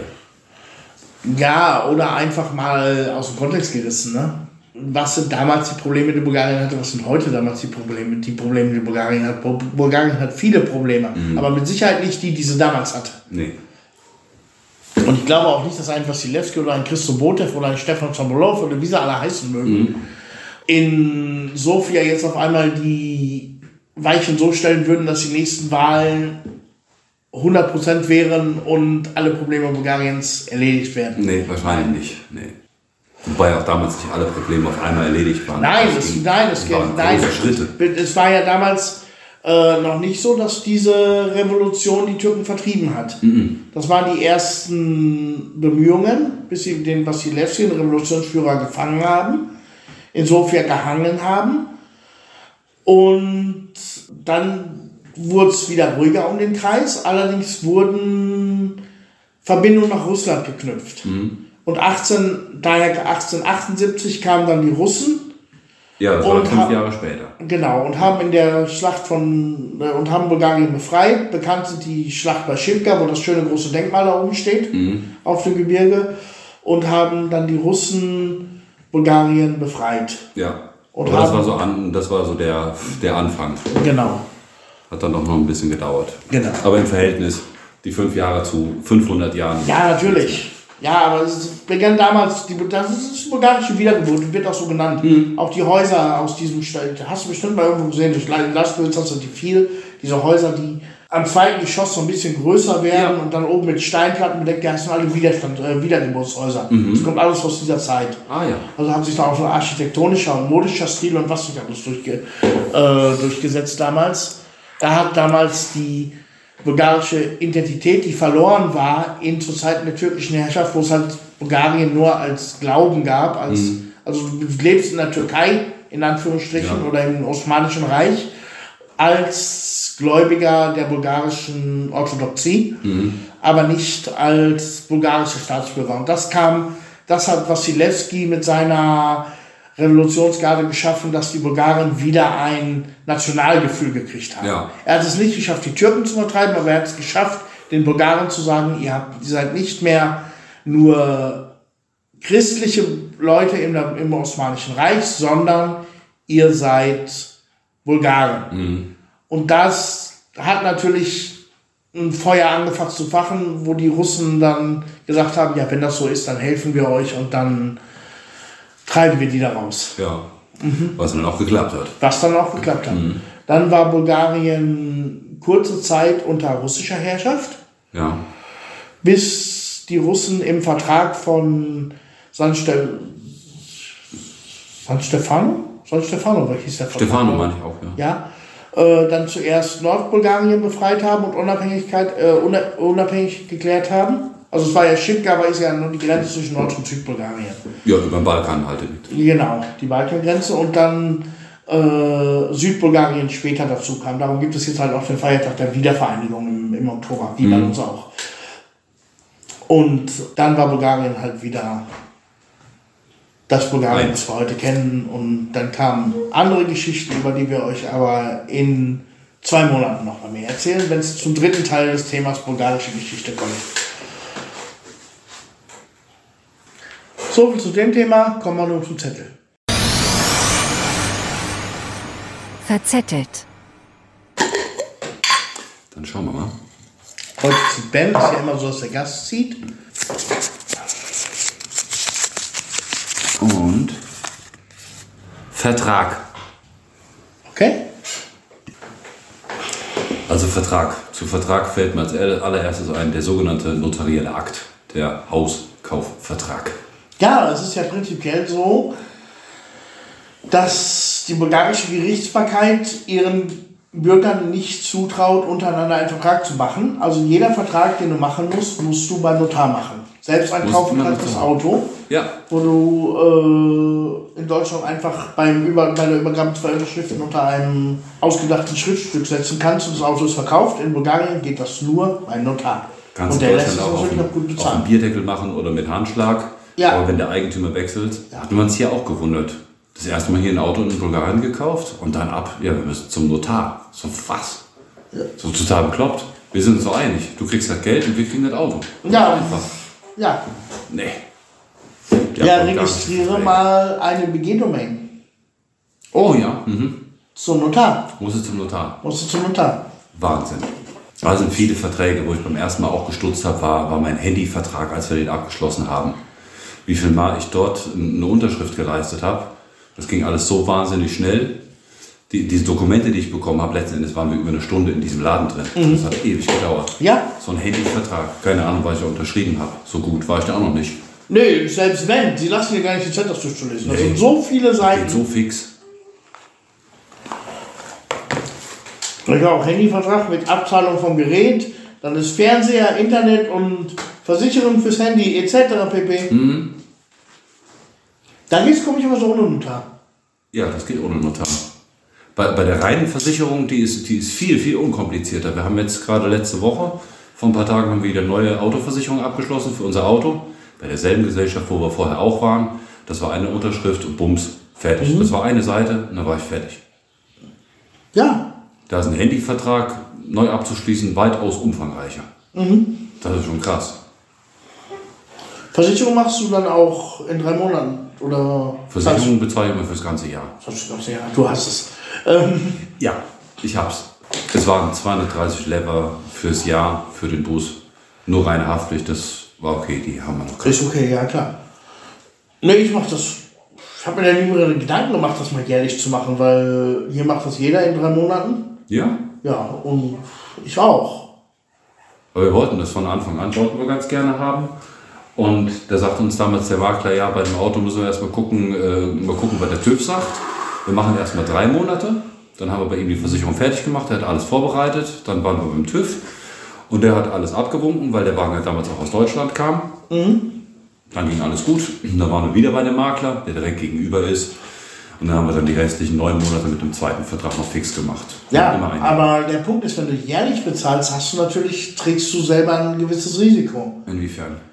In dem Moment, wo du die Versicherung bezahlst und wenn am nächsten Tag dein Auto kaputt geht, hast du ein ganzes Jahr bezahlt. Und das ist für die Katz. Ja, dann ist es fertig. Dann musst du mal gucken, wann dann offiziell wirklich der Vertragsende ist. Wenn der, wenn der versicherte Gegenstand nicht mehr existent ist, Ich auch eigentlich keine Beiträge mehr dafür bezahlen. Ja, aber du hast den Beitrag ja bezahlt. Ich sag mal, du zahlst jetzt für ein Jahr im Voraus Mhm. Ja. und am nächsten Tag geht dir das Auto kaputt. Ja, dann habe Du ich. kriegst ja aber nichts mehr wieder. Dann hast du die 200 Lämmer verbrannt. Das könnte sein. Ja, das könnte ich. Das ist So weit habe ich noch gar nicht gedacht. Ja, das ist so. Wenn, äh, darum, ich denke mal, dass es darum kommt, dass in drei Monaten wird mehr für meine Versicherungstante hier regelmäßig vor, äh, vorgeschlagen. Also Ah, kriegst du- vorgeschlagen. Macht ihr einfach so. Kriegst ja noch nicht was wieder, aber auch wenn du den Wagen verkaufst. Nee, kriegst Ist du ja keine du Nein, das nicht wieder. Echt? Nee. Ich zahle 50 Lever alle drei Monate oder 60 Lever alle drei Monate und die, die erste Rate ist immer etwas höher. Das sind 75 Lever. Ei, ei. Also ich habe ja doch ein paar Jahre bei der Versicherung gearbeitet und das erschließt sich mir einfach überhaupt gar nicht. Ja, das kannst du ja nicht machen. Immer nicht so ganz vergleichen. Nee, aber wenn, sa- sagen wir mal, ich, ich verkaufe mein Auto. Nicht, dass er jetzt kaputt geht. Ich verkaufe mein Auto morgen. Da steht im Vertrag drin vom Notar, der Wagen ist verkauft. Von Ben so und so. Ja, und das Und ich Auto habe hab ist. aber jetzt die Versicherung komplett abgeschlossen für das Jahr. Dann ist der Wagen und der nächste, der hat dieselbe Fahrgestellnummer wie ich auch. Ein und dieselbe, ist ja dasselbe Auto. Der schließt auch wieder eine neue Autoversicherung ab. Nein, das braucht er nicht. Das Eben. braucht er nicht. Die Genau, das Versicherung ist er bezahlt. nicht mehr. Die Versicherung ist bezahlt. Wenn du es verkaufst, ist bezahlt. Ja, ja. Dann sagst du dem Verkäufer, ich schlag dir noch 100 drauf, weil die Versicherung. Ja, Das sieht man, das fällt mir jetzt gerade ein, stimmt. Das sieht man ganz oft in diesen Verkaufsanzeigen. Alles bezahlt. Versicherung noch bis so und so viel. Steuern Mhm. ist bezahlt, Versicherung und Vignette ist drauf. Richtig. Ach, dann Genau. geht das nicht. Dann Genau. ist der, ähm, in Deutschland spricht man davon vom, ähm, vom Fortfall des versicherten Risikos. Oder vom Wegfall des versicherten Risikos. Mhm. ja, Das ist ja geil. Aber wenn der dir abbrennt, wenn er dir abbrennt, wenn du kaputt geht oder wenn du keinen Bock mehr auf ihn hast, dann hast du ein Problem. Ist das Auto weg. Und das keinen Geld Bock mehr, keinen Bock mehr haben wir mit unserem Bus, mit unserem VW-Bus, der steht im Garten, auf den haben wir keinen Bock mehr, der fährt nicht mehr, aber trotzdem müssen wir Steuern bezahlen. Versicherung ist jetzt durch. Ja, wenn noch ab. Nee, das kann ich nicht so einfach. Warum? Das war kompliziert, da hat mir irgend so ein Typ aus ähm, Tragano gesagt. Nein, du hast ja, du willst ihn eventuell nochmal wieder anmelden. Ja, ja. Ja, dann ist dann klar. Ja. Wenn du dir sicher bist, dass du ihn nicht mehr anmeldest, Nee, da bin ich mir nicht sicher. Ja, dann natürlich, wenn den, dann muss er die Steuer bezahlen, dann Ja, muss er in Bewegung bleiben. Das ist das Auto oft Ja, dann ja. auf der Ich Straße. zahle jetzt für unser Gartenhäuschen auf vier Räder. Ja, aber wenn du meinst, dass es eventuell noch vorkommt, dass du ihn wieder anmeldest, dann Vielleicht reaktiviere ich den wieder mal in zwei oder fünf Jahren. Dann lieber nicht abmelden. Wusste schon, das hatte ich dann mal gehört von dir. ja. Aber Verträge, Verträge ist so eine Sache. Bankkonto eröffnen, das sind Verträge. Da kommst du auch nach Hause mit so einem dicken Buch. Oh ja. Oh ja. Die sind noch dicker wie vom Handyvertrag. Ja, Und es steht eigentlich nur ein Umsitz drin. ja eigentlich ja. Kleingedruckte, was du nicht liest und auch niemals lesen wirst. Ja. Im Großen und Ganzen bin ich hier aber froh, dass wir hier nicht so viele Verträge haben. Ich überlege, wie viele Ordner ich so früher mal noch gehabt habe. In Deutschland noch. Das ist schon ein krasser Unterschied. Was hast du da für Beträge gehabt, die du heute nicht hast? Och, da gab es so GZ, Versicherung, Ja, Versicherung war mal einiges mehr. Äh, Strom, Stromverträge. ja, das Ich- ist ich ja auch unterzeichnet. Ich habe da, ein, ich hab da einen Zettel von der Rest in Rechnung, das kommt online, aber das hast du unterm Strich hast du einen Ordner gehabt mit Stromkram. Ja, ich habe noch äh, die Versicherung fürs Haus. Habe ich jetzt, ich mache das immer so, also wie gesagt, ich zahle meine Autoversicherung dann immer quartalsmäßig. Damit ich das Risiko halt abdecke, wenn das Auto mal nicht mehr läuft. Das ist nicht das Neueste. Ja. Und die letzte Rate, die teure Rate ist bei mir im April fällig und darum mache ich im Januar immer die Hausversicherung mit. Und zwar äh, lange Zeit hatte ich Kombiversicherung gegen Erdbebenschäden, Überschwemmungen, Feuer- und Sturmschäden. Aber Erdbeben kann passieren, wie vorher schon mal irgendwie besprochen. Ja. Aber ich denke nicht, dass, wenn es zu sowas kommt, dass dann die Versicherung der Träger ist. Ich denke, sondern eher, dass das ein stören würde. Aha. Weil wenn. Wollen wir nicht hoffen, dass es passiert, aber wenn irgendwie eine Naturkatastrophe passiert, bei der das Haus weggeschwemmt, weggewackelt, weggebombt oder was auch immer wird, ist es sehr wahrscheinlich, dass es vom Staat ein Hilfsfonds geben wird. Es ist wahrscheinlich, ja, aber ja nicht ohne Grund wird eine Versicherung ja das Risiko von einem Erdbeben mit abdecken. Das stimmt, aber ich kann mir vorstellen, wir sehen in Bulgarien, wenn es so einen Hilfsfonds geben wird, werden die sagen, der ist versichert, der kriegt von uns kein Geld. Wir geben das Geld an die Leute, die nicht versichert sind. Meinst du? Ja. Könnte natürlich sein, ja. Das ist Ja. nicht unwahrscheinlich. Mhm. Darum Feuer. äh, Erdbeben ja nicht. Feuer Mhm. ist etwas, was äh, unwahrscheinlich ist, dass es ein Flächenbrand ist. Ja. Außer der Ami schmeißt hier irgendwie Napalm drüber. Ja, ja. Ist äh, Napalm in the morning. Ähm, aber das ist etwas, was ein individueller Schaden wäre. Mhm. Was natürlich auch sein kann, Wasserschaden von, einer, von dem Stück Wasser zwischen Wasseruhr und Wasserhahn. Ja, kann Weil wenn es vor der Wasseruhr ist, dann haftet der, der Wasserversorger. Ja klar, danach ist da jetzt. Die Chance ist aber auch nicht so groß. Nee. Darum sage ich, Feuer reicht mir. Ja. Ist das reine Wohngebäude oder auch mit Hausrat? 5000 für Hausrat Aha. ist mit drin. Für Interessant fand ich, ich habe mein Haus immer für 35.000 Lever versichert. Weil ich dachte, das ist so, was ich so ungefähr reingesteckt habe. Letztes Jahr haben sie das dann gesagt, 35 gibt es nicht mehr, 40. Aha. Also dann kriegst du natürlich trotzdem nur den Schaden, den du hast, ersetzt. Das geht Ja klar, um das ist die die Versicherungssumme. um Versicherungssumme. Und dieses Jahr 96.000. Was? Ja, habe ich auch gedacht. Was? Ja, Immobilienpreise, Versicherungspreise, Inflation etc. Äh, das niedrigste ist jetzt 96.000. Und mein Haus ist für 96.000 Mal mehr als das. Doppelte? Ja. Schön. ja. Wo machst du die? Ich weiß es nicht. Gut. Ah, ich hab- Nein, Ich habe ähm, schon, hab schon dreimal so einen Flyer mitgenommen vom, vom SDI, aber immer noch keine abgeschlossen. Wollte ich echt mal machen, jetzt gerade für. äh, ich glaube bei Omega. Ich weiß es nicht, also es- gibt in Gorna so ein Versicherungsbüro. Mhm. Da habe ich mein Auto seit Ewigkeiten versichert. Die ist Maklerin für verschiedene Versicherungen Mhm. und die sucht dann immer das günstigste und das passendste raus. ja, ja. Und So wie, Ja. ein- so ich wie meine ein es, ja, ich meine, es ist Omega, aber ich weiß es nicht. Ja. Kann ich jetzt mit Sicherheit nicht Ja. sagen. SDI hat eine interessante Versicherung für Leute wie dich und mich, die ihre alten Autos zu schätzen wissen. Mhm. Und zwar bieten die eine Vollkasko für alte Autos ab 200 Euro im Jahr. Im 200 Lever im Monat. Erfolg? Im, im, nicht im Monat, im Jahr. Ja. Das ist Ach, ein altes Auto nochmal Vollkasko versichert. Das ist ja cool. Ja, SDI, die haben viele interessante Versicherungen. Zu den Versicherungen war mir, ähm, war mir auch noch wichtig, der, ich weiß nicht in welcher Form dieser Schutzbrief so ganz gut ist, mit Abschleppen und sowas. Das ist ja nochmal ganz separat. Das ist ja so ein bisschen wie ADAC. Genau. Ja, das ist hier CWA heißen die. Ja. So ist noch Baltic Automobility. Ist nicht verkehrt, kann man haben, wenn man ein altes Auto fährt. Habe ich auch teilweise gehabt. Kostet je nachdem, welche Leistung du haben wirst, ab 35 Lever, lass es jetzt 40 oder 45 im Jahr sein. Wir haben unseren, unseren Vertrag abgeschlossen mit über Gesamteuropa. Kostet, ich glaube, 90 Lever im Jahr. Ja, Gesamteuropa ist etwas teurer, Ja, ja. aber dann ist auch, dann gibt es auch die Frage, äh, werden sie sich zur nächsten Werkstatt fahren oder werden sie dich zur Werkstatt deines, de, deines Wahl. Mhm. Wunsches, deiner Wahl fahren? Ich hatte das damals, beim letzten, was ich hatte, weiß ich, dass ich irgendwie im Rahmen von 300 Kilometern fahren sie das Auto nach Hause oder zu einer Werkstatt deiner Wahl in deinem Ort. Ja, das geht Also auch. Ja. hätten wir die jetzt hierhin gefahren oder noch irgendwo vor der Haustür Mhm.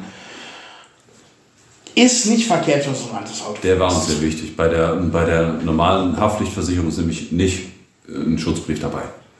Haben wir nicht. Also nur reine Haftpflicht. Ja. Kein Kasko, keine. Nein, Kein Schutzbrief, nichts für dich. Ist nur eine Haftpflicht. Gut, ansonsten kommt Ver- Vertrag von Vertragen und Vertragen tun wir uns. Vertragen wir uns wieder. So. Ja. Dann kommen wir jetzt zum Bulgarien-Fakt. Ja. Der Bulgarien-Fakt. Und zwar haben wir euch die letzten zwei, drei Folgen ja immer mit der bulgarischen Sprache, ich will jetzt nicht sagen genervt, aber euch darüber informiert. Heute geht es mal wieder um das Land. Um Man konnte Bulgarien. was lernen über die bulgarische Sprache. Was meinst du? Man konnte was lernen über die bulgarische Sprache. Man kann bei uns immer was lernen. In jedem Satz in diesem Podcast kann man etwas lernen. Grundsätzlich, ja, ja. Außer bei diesem. Der Fakt ist jetzt mal nicht die Sprache. Genau, es geht um Geografie. Und zwar habe ich ein bisschen im Netz rumgewühlt und habe festgestellt, Bulgarien hat 39 Gebirge. Also keine Berge, sondern Gebirge. Sondern Ge Gebirge, genau. Also ich kann jetzt gerade vielleicht vier aufzählen. Das ist der Balkan, das ist Pirin und die zwei anderen. Und wo kommen denn die? Vier aufzählen und die zwei anderen, geil. Bekannt sind Rila, Pirin, da unten nach Griechenland runter, äh, die Rhodopen, Balkangebirge und Genau, dann hast du die vier. ja, Und dann? dann hast du die, dann hast du die größten. Ja. Stranja, ähm, wie heißt es da unten bei Sredna Gora? Man muss schon etwas mehr Ja, ja. nachdenken. Ich glaube, unsere Fünftklässler, Ja. die können die alle aufsagen, die 39. Die müssen die können am Ende vom fünften Schuljahr. das kann ich mir vorstellen. Bestimmt. Da gab es doch irgendwie los. Ich, ich, ich habe es ja auch heute irgendwie noch vor mir gehabt, als ich für den Podcast ja recherchiert habe. Sind die dann definiert? Alles über so und so viel Meter gilt dann als Gebirge oder Länge? Nö, es ist einfach Gebirge. Und da musst du bedenken, 30% von Bulgarien, 33% grob sind von Bergen bedeckt. Also in diesen 33% eines relativ kleinen Landes Ja. verstecken sich 39 Gebirge. Ah, verstecken, das ist das Wort. Ja, Wahnsinn. gehen wir noch ein Stück weiter. In diesen 39 Gebirgen gibt es 56 Berge über 2000 Meter. Uff. Genau, das war auch mein erster Gedanke.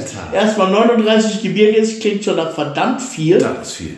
Und dann 56 Berge, okay, aber nein, es gibt viel mehr wie 56 Berge. Es gibt 56 Berge über 2000 Meter. Der bekannteste und der größte, der, der höchste ist der Musala hier in Bulgarien. Im Rila-Gebirge mit 2925, also fast 3000 Metern. Der nächste ist schon im Pirengebirge, also im nächsten Gebirge, mit 2914. Also Ja, auch kommt, so. auch, kommt ungefähr dahin. Insgesamt sind es vier Berge in Bulgarien, die über 2, über 2,9 K, also über 2900 Metern sind. Mhm. Vier. Wow. Das ist, klingt erstmal nach trockener Statistik, aber wenn du denkst, das Land ist, Das ist so klein. das ist so klein, Du bist von sechs Stunden vom Osten nach Westen gefahren ja, und dazwischen so viel. dazwischen 39 Und das ist die längste Strecke vom, vom Norden nach Süden, geht noch schneller. Und dazu kommt noch, diese 39 Gebirge, da mag man jetzt ja denken, in so einem kleinen Land, da macht man sich wahrscheinlich jeden Maulwurfshügel als Gebirge deklarieren, um auf so eine Zahl zu kommen. Nein! 39 Gebirge, in diesen 39 Gebirgen sind zwei unter 1000 Meter. Ach, nur zwei? Ja, Wow. also 37 Gebirge mit Bergen über 1000 Meter. Alter. Eins davon, den zwei, ist das Stranja-Gebirge unten bei Burgas. Ja? Und als ich danach recherchiert habe, 90 Prozent, das ist das Grenzgebirge nach Griechenland, das ist das Grenzgebirge nach Mazedonien, das ist das Grenzgebirge nach Serbien. Ja. Okay, leuchtet ein. Also ich, kenne es auch viel so. Allein den Balkan, wie viel da unterteilt wird. Du hast hier den Lenski-Balkan und die- das ist da gar nicht drin, da ist Balkan nur einer. Das ist nur eins. Ja, Okay. aber du hast hier den Lenski-Balkan, hier unsere Region, nach, ein bisschen nach unten, dann Balkan und Vratza. Mhm. Und dann, Das ist krass. Das ist total krass, Das ist ne? echt krass. Schöner Fakt. ja, Boah. ist ein bisschen. Kann man jetzt nicht so viel drüber philosophieren. Berge Nee, Berge. mich, mich wundert das, dass wir, so, dass wir sowas krasses nicht vorher mal irgendwie hatten. Nee, ich bin auch ganz zufällig irgendwann drauf gekommen. Und über die 56 habe ich so gar nicht gelesen. Das musste ich mir Mhm. aus Wikipedia runterkopieren in meinem Programm, äh, in meiner Programmiersoftware und dann die Zeilennummern runterlesen. Ja. Geil. Und das, jedes von denen ist schön. Ja, stimmt. Geil finde ich auch, dass auf diesen ganzen Gebirgen auch über diese Berghütten sind, ne? Ja, das ist süß. Ja, du kannst also zum Wandern, also ich glaube nicht, dass es in, Europa ein geileres Land zum Wandern gibt. Ich war, als wir in Eurodopen waren, da standest du da, da hast du vier Stunden Weg darunter zur Hütte sowieso. Und in der Hütte kannst du dann schlafen, kannst dich betrinken, kannst was essen. Sechs Stunden zu der Hütte. Wenn du nur zwei Stunden laufen willst, zu der Hütte. Ja, das ist schon geil. Ja. Wir waren in, in Willingrad, waren wir ja wandern. Da kannst du auch überall, da gibt es auch überall Hütten. Das ist schon echt cool. Überall. Wir haben in Griechenland vor, auf den Olymp zu klettern. Du willst doch nur nackt wie Zeus da oben irgendwo rumstehen. Ja, ja. Das ist das eigentliche Ziel dahinter.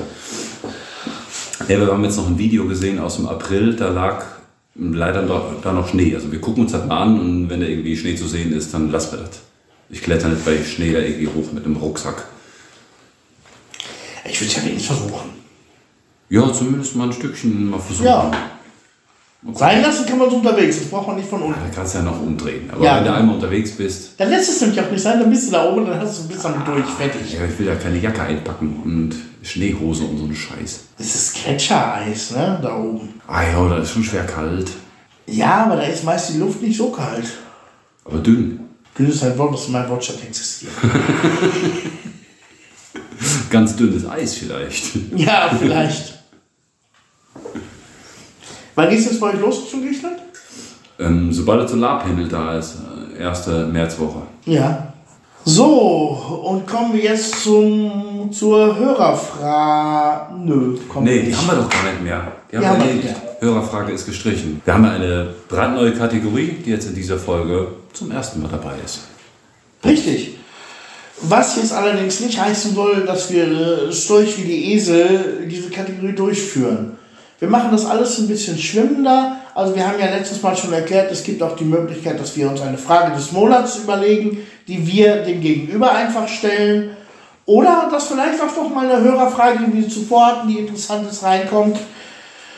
Darum würden wir diese dritte Kategorie in Zukunft einfach fließen lassen. Es kommt jeden Monat, was kommt. Entweder es kommt eine Hörerfrage oder es kommt äh, ein Fundstück des Monats oder, Oder- es kommt eine äh, Oder es- Frage des Monats oder, Oder es kommt dann beides. es kommt beides. Und der Fakt fällt- fliegt vielleicht äh, mal aus. fällt- Entfällt vielleicht der Fakt. So, wir machen das, ihr kennt ja ja von uns, wir machen das, wie wir wollen. Sowieso. Könnt ihr, könnt, macht was dagegen, versucht es mal. Versucht. Gut, aber diesen Monat haben wir das Fundstück des Monats. Du hast Zeitung gelesen, ne? Ich habe Zeitung gelesen. Auf Facebook. Was gefunden? Ja. Traueranzeigen an der Straßenseite. Nein. Äh, in Velikotanovo haben sie, hat die Polizei eine Frau angehalten und eine Strafe aufgeschrieben, weil sie nicht auf die Straßenmarkierung geachtet hat. Also weil sie bei der durchgezogenen Linie überholt hat. Das ist ja im Prinzip auch richtig. Darf man auch nicht, dann kriegst du Nee, eine das kriegst du Strafe. man Das ist auf jeden Fall Ja. richtig. Aber es ist ja nicht umsonst jetzt in dieser Kategorie gelandet. Meinst du? Ja. könnte daran liegen, dass die Straßenmarkierungen erst einen Monat später aufgetragen wurden. Also sie gab es zum Zeitpunkt des Die gab es zum Zeitpunkt noch nicht. nicht, noch nicht. Aber die Polizei, die wusste das. Dass Die da Polizei mal so, wusste so eine das. Markierung war Das ist, der, das ist der Boulevard Bulgaria. Du kennst den, wenn du klar. vom Markt hochfährst Richtung Metro und Richtung Mall. Mhm. Die haben sie ja neu gemacht. Die war lange gesperrt, die Straße. Ja. Und haben sie jetzt kürzlich eröffnet. Und da hat ein Auto ein anderes überholt und wurde daraufhin von der Polizei angehalten, weil es bei durchgezogener Linie überholt hat. Geil. Das Auto war nicht aus Tanovo. Oder die frische, Ja. die Frau, die gefahren ist. Die war aus Okay. Pleven. Ja. Die wusste also überhaupt nicht, was da Sache ist. Und die haben gesagt, ja, sie haben gerade eine durchgezogene Linie überfahren. War noch keine durchgezogene Linie da, weil die kommt erst noch. Ja. Hat aber nach wie vor ihren Strafzettel gekriegt. Aber da wird die doch bestimmt gegen angehen, oder nicht? Was weiß ich, nehme ich mal an. Vor allem größerer Bericht. Ja, aber das ist generell hier Straßenmarkierungen. Finde ich ja so witzig. Das ist echt der Hit. Entweder sie sind nicht da, wo sie gebraucht werden. Mhm. Da, wo sie gebraucht werden, hält sich keiner dran. Und äh, wo man sich dran halten könnte und wo sie nötig sind, da sind sie auch schon wieder fast überflüssig, weil sowieso alles klar Das ist ist. zu viel. Also wenn ich über die Dörfer fahre, da sind kaum Straßenmarkierungen. Bei uns, es gibt die Straße von, von, von Savianovo zu uns oben ins Dorf, die 10 Kilometer. Da sieht man noch so ein ganz bisschen so ein paar weiße Punkte in der Mitte. Die sind aber auch so zwei Drittel, ein Drittel aufgeteilt. Also der Markierer, der ist irgendwie zu weit auf der Seite irgendwie. Da passt kein Auto drauf. Das ist eine Breite von einem Fahrradweg. Zwei Drittel, ein Drittel. Das ist total. Ja, meistens siehst du die Straßenmarkierung ja nur daran, wo sich die beiden Kehrplatten aneinander legen und du hast dann so eine kleine Fuge zwischen. Genau, das ist dann die Straßenmarkierung. Das ist dann die. Straßenmarkierung. Mhm. Mhm. Ja, die gibt's auch. Mit den Teerplatten. Ich Straßenmarkierung zur Seite kannst du eh vergessen, findest du nie. Die Finde kannst du ich, vergessen. find ich total nervig, wenn du im Dunkeln fährst. Mhm. Du siehst nicht, wo die Straße lang. Du siehst zwar die Mittelmarkierung, wenn sie mal gerade da ist. Ja, aber das ist schlimm.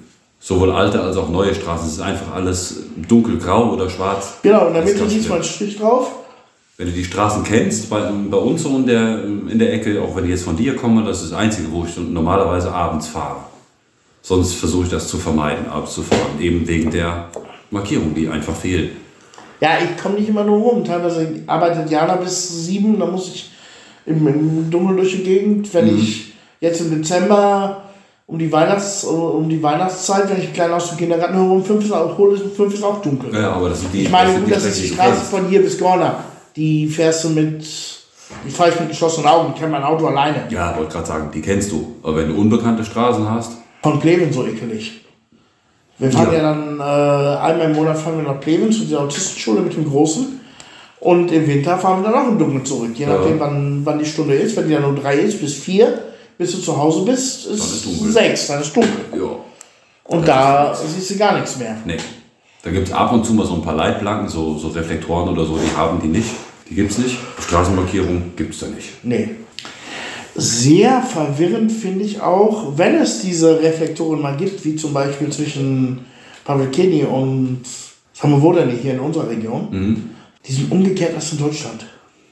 Richtig, ist mir auch aufgefallen. Die roten sind nämlich rechts hier Ja, und die weißen sind links. total, total verwirrend. Wenn du dich einmal dran gewöhnt hast und ewig lang in Deutschland Nein, gefahren ich bist. gewöhne mich da nicht dran. Nee, in Deutschland hast du dich ja dran gewöhnt. Links war rot. Ich Also bin da lang genug, dass ich sie in Deutschland nicht mehr sehe. Aber es ist einfach, wenn ich vor einer Rechtskurve stehe, leuchten mich zwei weiße Reflektoren an. Ja. Und ich denke, da kommt ein Auto von vorne. Ja. Das habe ich in Deutschland in keiner Situation gehabt. Nie. Auch wenn es eine Linkskurve wäre. Da wären dann einfach keine Reflektoren, die zur Straße hin ja. reflektieren. So hast du nur weiß, was dir entgegenkommt. Ja. Apropos ähm, Unfall, hast du das letzte Woche mitgekriegt? Mit dem Unfall? Mit den Unfällen? Nee. Es war ein schwerer Unfall zwischen Veliko Tarnovo und Sofia. Das ist etwas, was täglich passiert. Ja. Dann wurde der Verkehr umgeleitet über diese Strecke, die ich dir gerade sagte, Ja. über Samovodene. Auf dieser Strecke gab es einen zweiten Unfall, worauf der Verkehr weiter umgeleitet wurde, bis hin nach Laskowitz fast hier runter. Aha. Auf der Strecke gab es einen dritten Unfall. Oh, waren die so schlimm, die Unfälle, dass du jeweils umgeleitet werden musste? Also bei zwei, bei den, bei denen Samovodene und bei denen äh, so, Sofia Warner, da kannst du sagen, da geht dreimal am Tag, geht dreimal in der Woche geht ein Mensch bei drauf. Ja. Das ist absolut übel. Ist auch Kann eine Rennstrecke. Das Rennstrecke, Ja, natürlich. Und dann war es in Samovodene, in Samovodene äh, wusste ganz genauso. Also das ist hier das Problem in Tarnovo. Das ist, du hast zwei der gefährlichsten Straßen Bulgariens, voll mit LKWs. Das ist der Grund, warum ich nicht über, über die Hauptstraße fahre, sondern über, immer nur über Dörfer. Ja. Weil ich sehe es tagtäglich in den Nachrichten, sprich im Facebook. Ähm, und du hast dauernd schwere Unfälle. LKW fährt, fährt ein Auto hinten drauf, zwei LKWs knutschen sich, da steht irgendwo ein Auto zwischen. Boah. Und wir fahren ganz oft Landstraße, aber ist noch nie was passiert. Lass mal Schluss machen. Ja, lass uns Ja. Schluss machen. Das war's dann für heute. War, war für diesen ganzen Monat, will ich was sogar sagen. Ja, wir sind jetzt heute fertig. Und wir, Heute fertig. Ja, ja. Für den Monat. Wir hören uns dann wieder am 20. Vielen Dank fürs Zuhören. Am 20. März, dann ist schon hoffentlich etwas mehr Frühling. Ja. Ja. Müssen wir mal gucken, wie wir das schaffen, weil Ben ja dann im Urlaub ist. Ich hoffe, dass wir es irgendwie hinkriegen. Das kriegen wir irgendwie hin. Irgendwie kriegen wir es hin. Wir werden uns aber sehen am 25. nämlich auf meinem YouTube-Kanal. Auf Zum 25 sind wir im Livestream auf Bens YouTube-Kanal, der übrigens, müssen wir mal gerade hier während wir die Podcast-Aufnahme gemacht haben, seine 5000 YouTube-Follower voll gemacht haben. Ja, genau. Die sind voll. Riesenschritt, aber Die sind voll, genau, schon voll. ja, ja, da sind wir zwei jedenfalls zusammen, auch mal zu sehen. Ja, also guck bei YouTube rein. Wie heißt der Kanal? Und weg. und weg 2016 heißt er. Genau. Den kennt hier aber jeder. Ja, ja. Bestimmt. Ganz bestimmt. Naja, jetzt sind wir für heute erstmal weg. Bis zum nächsten Mal. Bis zum nächsten Mal. Habt Spaß. Tschö. Ciao.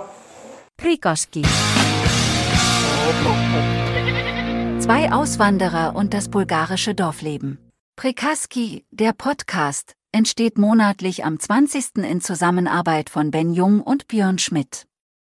Kontaktdaten und weitere Informationen findet ihr auf prikaski.de. Es kann vorkommen, dass wir im Podcast über unsere und andere kommerziellen Tätigkeiten berichten, daher ausdrücklich. Dieser Podcast kann Werbung und Produktplatzierungen enthalten. Die hier besprochenen Informationen basieren auf Erfahrungen und Erlebnissen und ersetzen in keinem Fall eine Rechtsberatung.